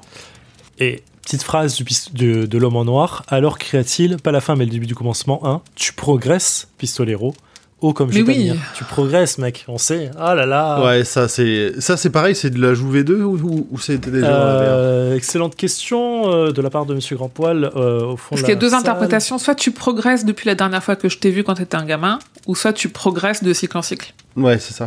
Donc ça pourrait être dans la V1, mais aujourd'hui on en a deux parle de progression, ouais, déjà. Ouais. Ok. On, en- on en a euh, une deuxième lecture maintenant qu'on sait. Ouais.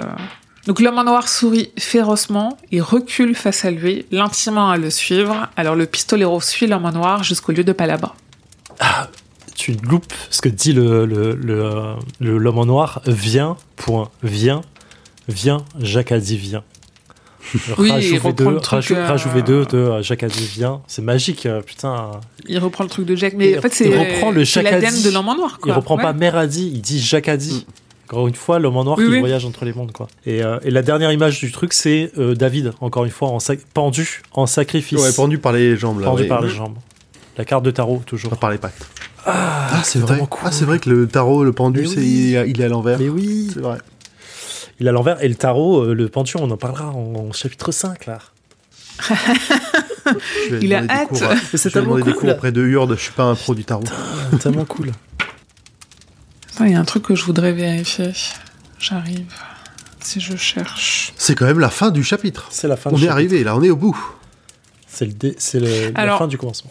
Le, le fait que L'emmanoir dise Jacadi, c'est pas une. En fait, c'est pour moi, c'est juste sa mesquinerie parce qu'il Oui. reprend le jeu de Jake, mais c'est pas qu'il voyage entre les mondes parce que Jake, il, dit, il fait pas un Meradi, il fait un Jacadi. Oui, mais c'est juste qu'il reprend le terme, en fait. euh, C'est intéressant. Ouais, c'est mais- génial. Oui, il reprend On- le terme, on- mais parce que, en fait, il comprend ce que ça signifie, mais c'est pas, euh, c'est pas. Jake a pas fait un Meradi, donc bah du coup, vu que le pisto, vu que l'homme en noir il dit Jacadi, ça veut dire que lui il a, il a notre trèfle à nous. Non, non, bien sûr, je, dis juste le- la référence, elle est l'homme en noir marrante, en fait. euh, C'est juste ça. Mais Oui, dans, oui, cette, euh, dans, ce, dans cette version, dans ce tome-là, c'est l'homme en noir, a priori, qui pousse Jake. On sait pas autre chose, on n'en sait pas plus. Donc il a déjà, on se doute déjà que l'homme en noir a fait un tour. euh, Ah oui, Oui, ça, oui, oui, oui, oui, oui, Donc oui. c'est pour ça aussi que le côté Jacques a dit, pour moi, illustre aussi le fait qu'il soit, euh, qu'il soit un peu à l'origine tout le de tout le bordel. hein. Oui, pour moi, c'est juste, en fait, il... il- En plus d'être mesquin, là-dessus, je remets pas Ouais, du non, tout le fait que c'est un enfoiré. euh. Oui, oui, pour moi, c'était juste ça. hein. Et euh, j'adore le sourire féroce de l'homme en noir, sourire féroce qu'on Mm. retrouve sur euh, Randall Flag de, euh, de- du fléau. Il a le même sourire, il a le même terme. Toujours, Trop bien.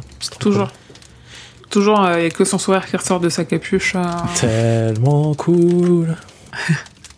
Est-ce que vous avez compté le nombre de jours qui passent sous les montagnes? C'est impossible. Bah non, quasiment. mais eux non plus. Il y a au moins 7... oui, alors ouais, Ah, le nombre de jours, c'est... Il y a... Vas-y, vas-y. J'ai pas entendu ta réponse, Zef. Non, non, j'ai c'est dit, tu, te- je, je disais pour moi c'est impossible à compter, mais je- quand tu as commencé à le dire, je me dis, oh, elle va me dire 19. Non, non, non, c'était juste... En plus, c'était vraiment une question ouverte parce qu'il me semble que des périodes de veille, il y en a au moins 7. Parce qu'il y en a 4 jusqu'à la gare et il y en a 3 après la gare.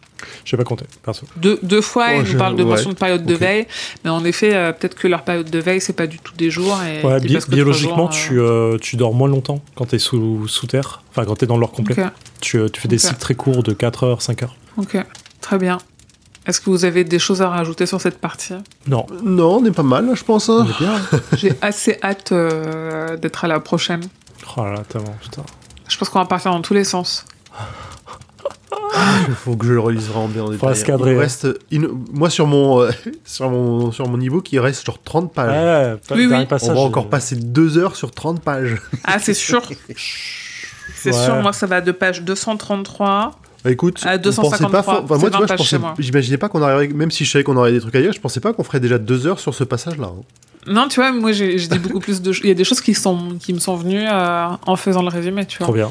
on n'est pas Trop sorti de l'auberge. En fait, moi, ce que j'aime bien aussi, c'est que comme ton résumé est quand même bien détaillé, je suis avec l'ebook à côté. J'ai l'ebook à côté, je passe les pages au fur et à mesure, ce qui me permet de noter, de noter certaines phrases que j'ai pas, euh, que j'ai pas forcément soulignées dans les notes. Ouais. Et Oui, qui font dire que ah, un petit détail là, encore un, oui. il y en a encore.